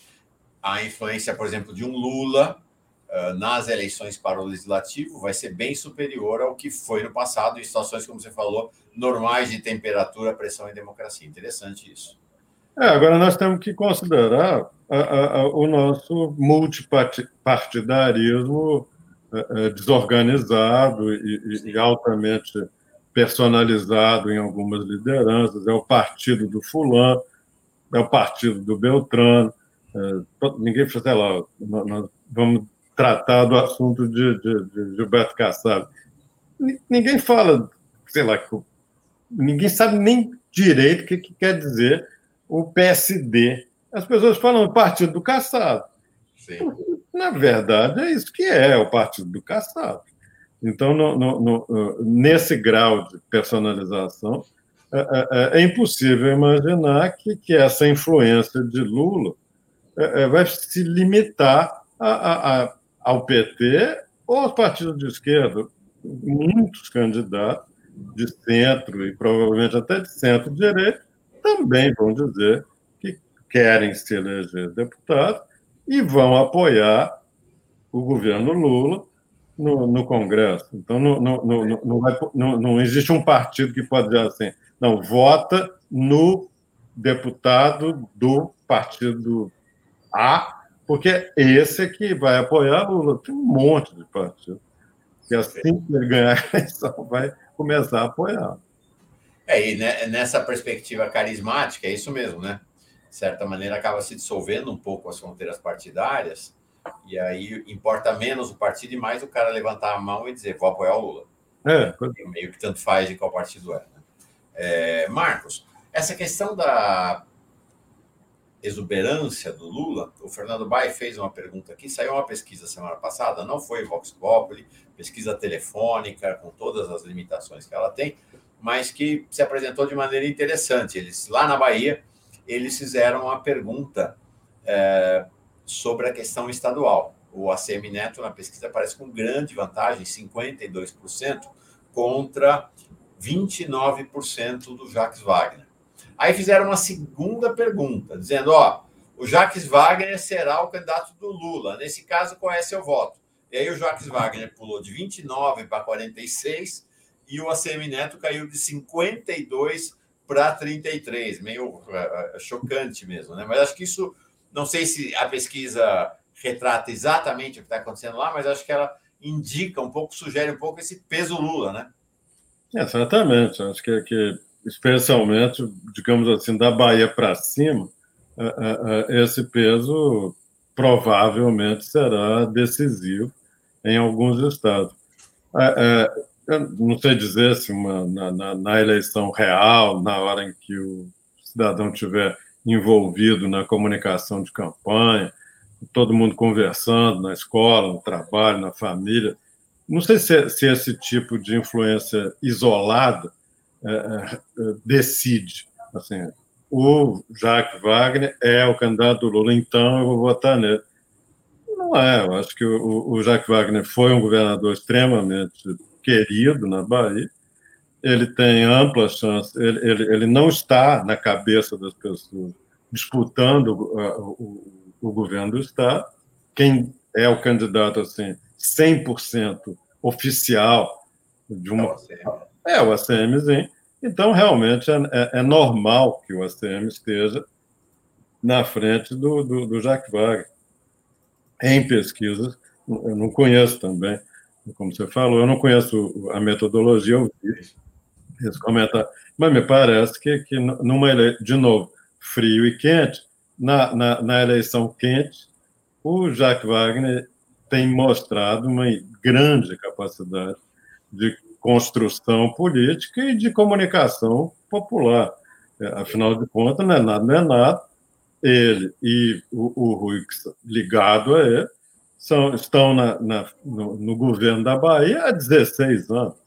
Uhum. Muito mais tempo do que o velho ACM ficou. É, é, então, no, o, o é, é, vamos dizer assim, uma versão diminuída do ACMzão. E o Jacques Wagner e mais o Rui Costa já estão há 16 anos governando a Bahia. É claro que isso também tem um, um, um custo. Você não fica 16 anos na frente de um governo tem que as pessoas digam assim, pô, mas está na hora de mudar. Isso eu não sei como é que vai ser, mas que, que eu acho que o Jacques Wagner, independente de, é, do resultado de uma pesquisa agora, é um candidato muito forte ao governo do Estado. É, deixa eu te falar, para encerrar, a gente tem oito minutinhos ainda. Eu acho que não tem pesquisas ainda precisas em relação a isso.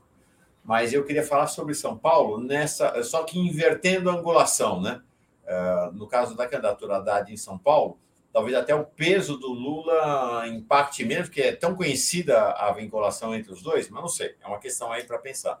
Agora, eu queria pensar pelo outro lado, né?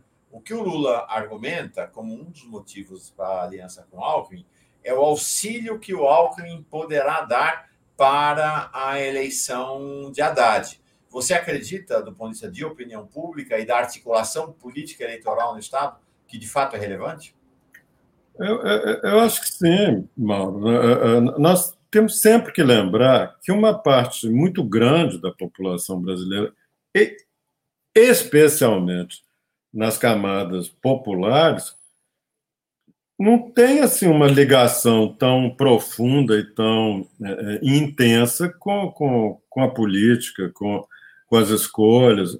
São pessoas que, que ficam mais tranquilas quando é, é oferecida uma opção que parece natural, uma opção de convergência. E é, acho que é isso que Lula quer com a aproximação com o Alckmin, e uma das consequências dessa aproximação é tornar a eleição, a, a, a candidatura do, do Haddad uma candidatura de confluência. É, é, não, não, não é uma candidatura do partido A contra o partido B. É a candidatura de uma pessoa de bem, com uma biografia que todo mundo respeita, na qual convergem até adversários é, é, é, de não muito tempo atrás.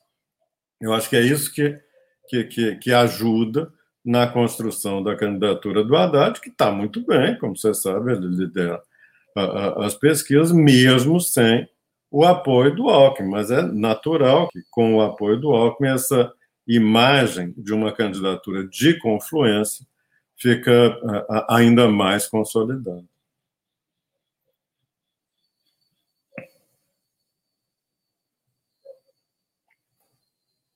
Desculpa, vai passar muita água embaixo dessa ponte ainda a gente vai acompanhar para e passo isto. É... Bom, ainda sobrou dois minutinhos. Deixa eu te perguntar, Marcos, não dá para deixar de perguntar. A sensação que dá é que tanto Moro quanto Bolsonaro perderam o rumo, né? O Bolsonaro com essa cena ontem dele comendo frango e com a perna suja de farofa e eles achando que o povo brasileiro é isso, e a outra é do Moro, né? É, achando que um salário de 10 mil reais por dia é normal, é natural, que ele não ficou rico, que isso é um salário normal para executivo. Parece que a desconexão deles com o povo brasileiro está aumentando, né? Vocês não têm a menor ideia do que é o povo brasileiro. Né? É, e, e, e, só, só, aproveitando esse restinho aqui, tudo isso que a gente está falando aqui mostra como que Lula, ele, leva a sério a eleição deste ano. É, ele não fica sentado, sei lá, comemorando os 40 e tantos, 50%, 60% no, no segundo turno, que as pesquisas dão para ele. Ele está todo o tempo trabalhando para consolidar essa vantagem que ele sabe que tem, mas ele pretende consolidá-la para não, digamos assim, dar margem para o azar. É, é, é, ele não pode chegar, ele não pode cruzar os braços, subir no salto alto e dizer que está tudo resolvido.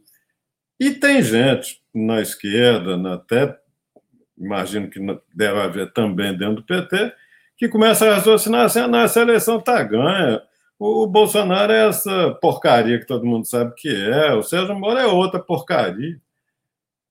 Para o Lula, não tem adversário porcaria.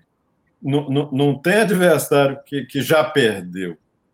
Então, ele, ele, isso que você mencionou dessa conversa a respeito do Contarato e a respeito do, do Humberto, mostra como que as principais lideranças do PT estão levando muito a sério a necessidade de chegar o mais forte possível na eleição deste ano, porque ela é de uma importância fundamental para nós, para todo mundo no Brasil. Nós não podemos permitir que por A ou por B, porque fulano quer, cicrano não abre mão, cheguemos, usando um plural, assim, que eu sei que te inclui a mim também, cheguemos é, é, com menos potencial de é, derrotar é, é, o bolsonarismo e tudo que isso representa na, na, na eleição deste ano. Então, o, o PT está dizendo para todo mundo que e, e, essa decisão a respeito de Pernambuco é, é, é, é muito relevante. Você tem um candidato que está, vamos dizer assim, com a mão na taça de ser governador de um, um dos principais estados do país, que está dizendo: pois eu abro mão. Eu abro mão em nome de uma coisa que é mais importante para o Brasil. Perfeito. Ou seja, mesmo que eles estejam perdendo o rumo, que a bússola deles tenha perdido o norte, o que quer que seja, o PT não vai brincar. É, é, essa, é, é isso que, que, que sai dessa conversa que nós acabamos de ter a respeito do Pernambuco. A seriedade, a seriedade com que Lula e os principais dirigentes do PT estão encarando a, a, o desafio de ganhar a eleição este ano, porque vai ter mutreta, vai ter jogo sujo, vai ter pressão indevida, vai ter manobra, vai ter tudo que a gente viu em 18. Então, tem que chegar o mais forte possível na, na, na eleição de outubro. Perfeito. Legal. Esse é o nosso Marcos Coimbra. Fernando Oliveira manda o apoio dele para nós. Antes de encerrar, deixa eu ler mais um superchat, o último, da Elizabeth Maria Costa de Oliveira. Para quem acha que o picolé de chuchu Alckmin não é responsável pelo massacre ocorrido na desocupação do Pinheirinho, assista o documentário Pinheirinho dos Palmares. Ela pôs aqui 5 do 2, deve ser a data de estreia é, Elizabeth, nós vamos fazer, vamos conversar sobre isso aqui no Giro das 11. Eu creio que há, um, há uma questão em relação a essa ideia de que no Pinheirinho houve um massacre. Né? A definição de massacre é clara, tanto do ponto de vista etimológico quanto do ponto de vista político. Massacre é um morte de um grande número de pessoas é, por, por ação de outras, né? em geral, do Estado, do aparelho de Estado. Tal. Não morreu ninguém no Pinheirinho. Então, chamar de massacre, acho que tem uma questão aí de o quanto nós não estamos. É a mesma coisa que chamar o Alckmin de fascista e dizer que ele é igual ao Bolsonaro. Entendeu? A gente perde um pouco de contato com a realidade concreta, e aí a questão é que a gente perde capacidade de análise, inclusive, né? Perde capacidade de análise. Quando você diz que Alckmin e Bolsonaro é a mesma coisa, você criou um, um borrão, vamos dizer assim, que dificulta a sua capacidade de análise. Quando você chama de massacre, o que não foi um massacre, efetivamente, também cria dificuldade na sua interpretação. Mas vamos conversar sobre isso, acho que é um tema em aberto para nós. Marcos, muito obrigado. Obrigado eu, doutor Mauro. Prazer grande. Estaremos juntos em breve aqui, novamente, no Giro das 11 da Pós TV 247. Abração, gente querida. Até amanhã. Tchau.